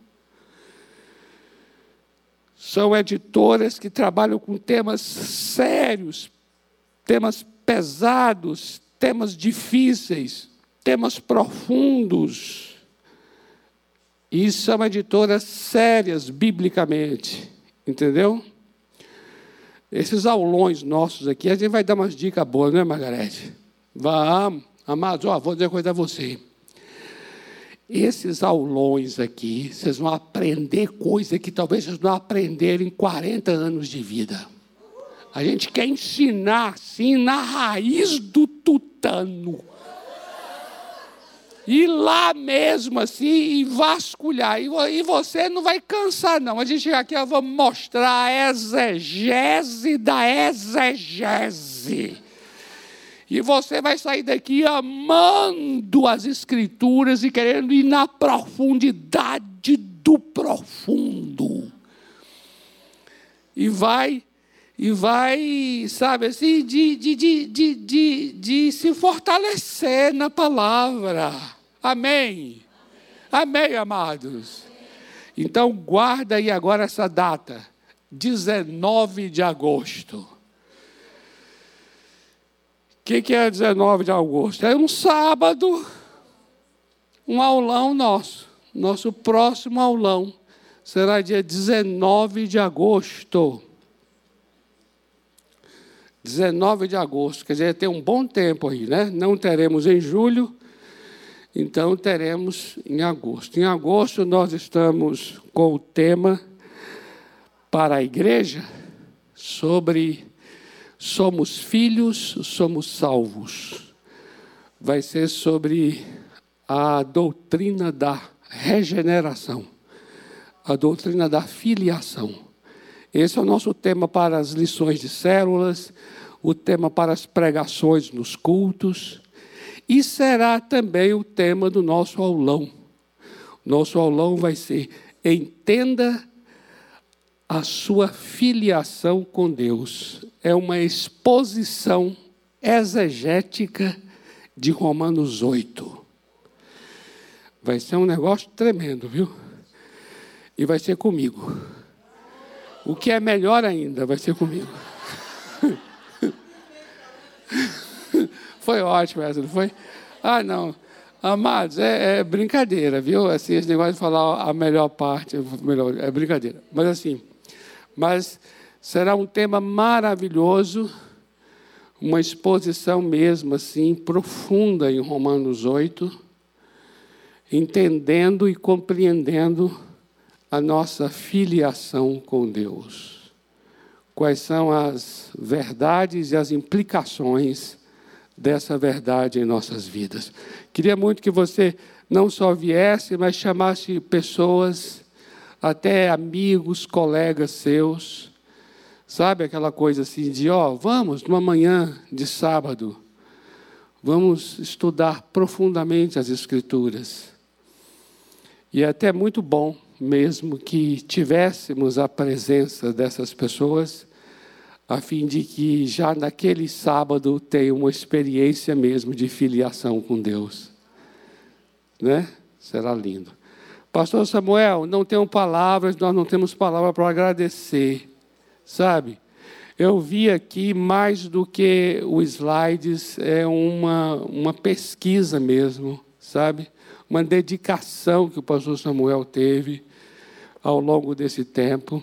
Ele mesmo gostaria de ter tido mais tempo de, de estudo, de procura, de busca para poder servir melhor ainda aos amados. Eu vi o, a preocupação dele ao longo desse tempo, sempre compartilhando comigo assim um ponto aqui, outro ponto ali, do quanto o assunto estava tomando seu coração.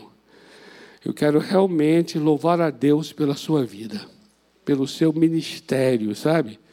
Pela sua busca pelas Escrituras, pelo estudo que ele tem em outros campos de conhecimento, para poder enriquecer a palavra, para poder trazer ainda mais é, subsídios, né?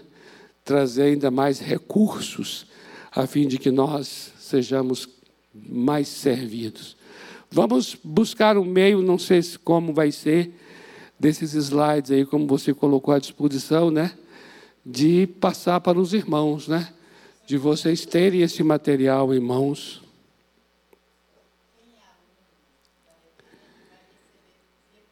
Certo. Tá bom. É. Então agora, não é? Deixar agora. É. Olha só, Caso você tenha o interesse de receber todo esse material, deixe o seu WhatsApp, né, o seu número com a Margarete. A Rose está aí para nos ajudar. A Rose também aí. É, se você ainda não é aluno, se você ainda não é aluno da Escola Bíblica Ministerial, então você deixa o seu número de WhatsApp com a Rose, não é? A Rose. Fique em pé aí, Rose, para todo mundo saber quem é você. Olá, Rose, querida. E você receberá, então, via WhatsApp, esses slides, tá bom? Você que já é aluno, nós já enviaremos a vocês. E todos terão acesso para você poder ler melhor. Até teve slides ali que eu vi que teve que ser colocado rapidamente, nem deu tempo de ler. Então você até vai poder ler pela primeira vez, tá bom? E com certeza você vai ter mais é, fundamento até a partir desses estudos pessoais. E também acrescentando à sua leitura esses livros que foram aqui sugeridos, que são livros riquíssimos para você fortalecer mais ainda, não só nessa área do assunto de hoje, mas em outras áreas, porque os livros mencionados aqui, eles abordam outras questões que também são questões bastante delicadas e assuntos que todos perguntam. E ali tem um embasamento para você ter as respostas de maneira mais bíblica e também mais sólida. Tá bom? Obrigado pela sua vida, tá bom? Nós passamos do nosso horário, mas foi necessário e valeu a pena. E contamos com vocês no dia 19 de agosto. Guarda aí no seu na sua agenda, salve essa data, 19 de agosto, às 9 horas da manhã, se Deus quiser. Vamos ficar em pé para a gente orar? Oh, aleluia, obrigado, Senhor. Obrigado, Senhor. Pai amado, nós queremos te dar graças. Obrigado mesmo por esse encontro, obrigado por essa ministração, obrigado pela vida do pastor Samuel, obrigado pela vida de cada um neste lugar. Senhor, prepara-nos Senhor, habilita-nos, ministra mesmo nosso coração, o entendimento das Escrituras. Queremos, Senhor, entender, compreender a tua palavra e a partir dela compreender o teu caráter, entender e compreender a tua pessoa, a tua existência, compreender os que tem acontecido conosco. Senhor, em nome de Jesus, reconhecemos nesta manhã, Tu és soberano sobre tudo e sobre todos. Nada do que acontece conosco, nada foge ao Teu controle. Tu és soberano sobre tudo, assim como foste com José em toda a sua história, também Tu és conosco. Não importa pelo que estamos passando, a maior certeza é que o Senhor é conosco enquanto passamos. E nós queremos declarar nesta hora que a tua presença é maior do que a nossa dor. A tua presença, a tua presença é mais certa do que o próprio sofrimento. Porque, como diz a tua palavra, o Senhor é socorro bem presente. Por isso nós cremos que a tua mão de poder é sobre nós. E o sofrimento está à mercê da tua soberania. Qualquer tribulação está à mercê da tua soberania. Nós queremos nesta hora reconhecer isso e dar ao Senhor toda a honra, toda a glória e todo o louvor. E dizer uma coisa que já foi dita pelo profeta, mas que nós fazemos questão de dizer nesta hora: ainda que a figueira não floresça, ainda que o produto da oliveira minta, ainda que não haja fruto na vide, ainda que as ovelhas sejam arrebatadas do curral, nós nos alegraremos no Senhor. Tu és o Deus da nossa alegria, Tu és o Deus das nossas vidas. Para sempre foste, para sempre será. Em nome do Senhor Jesus. Amém. Amém. Glória a Deus. Um bom dia, um bom sábado e um final de semana soberano. Em nome de Jesus. Os livros. Como faremos com os livros? Toma aqui, pastor. É.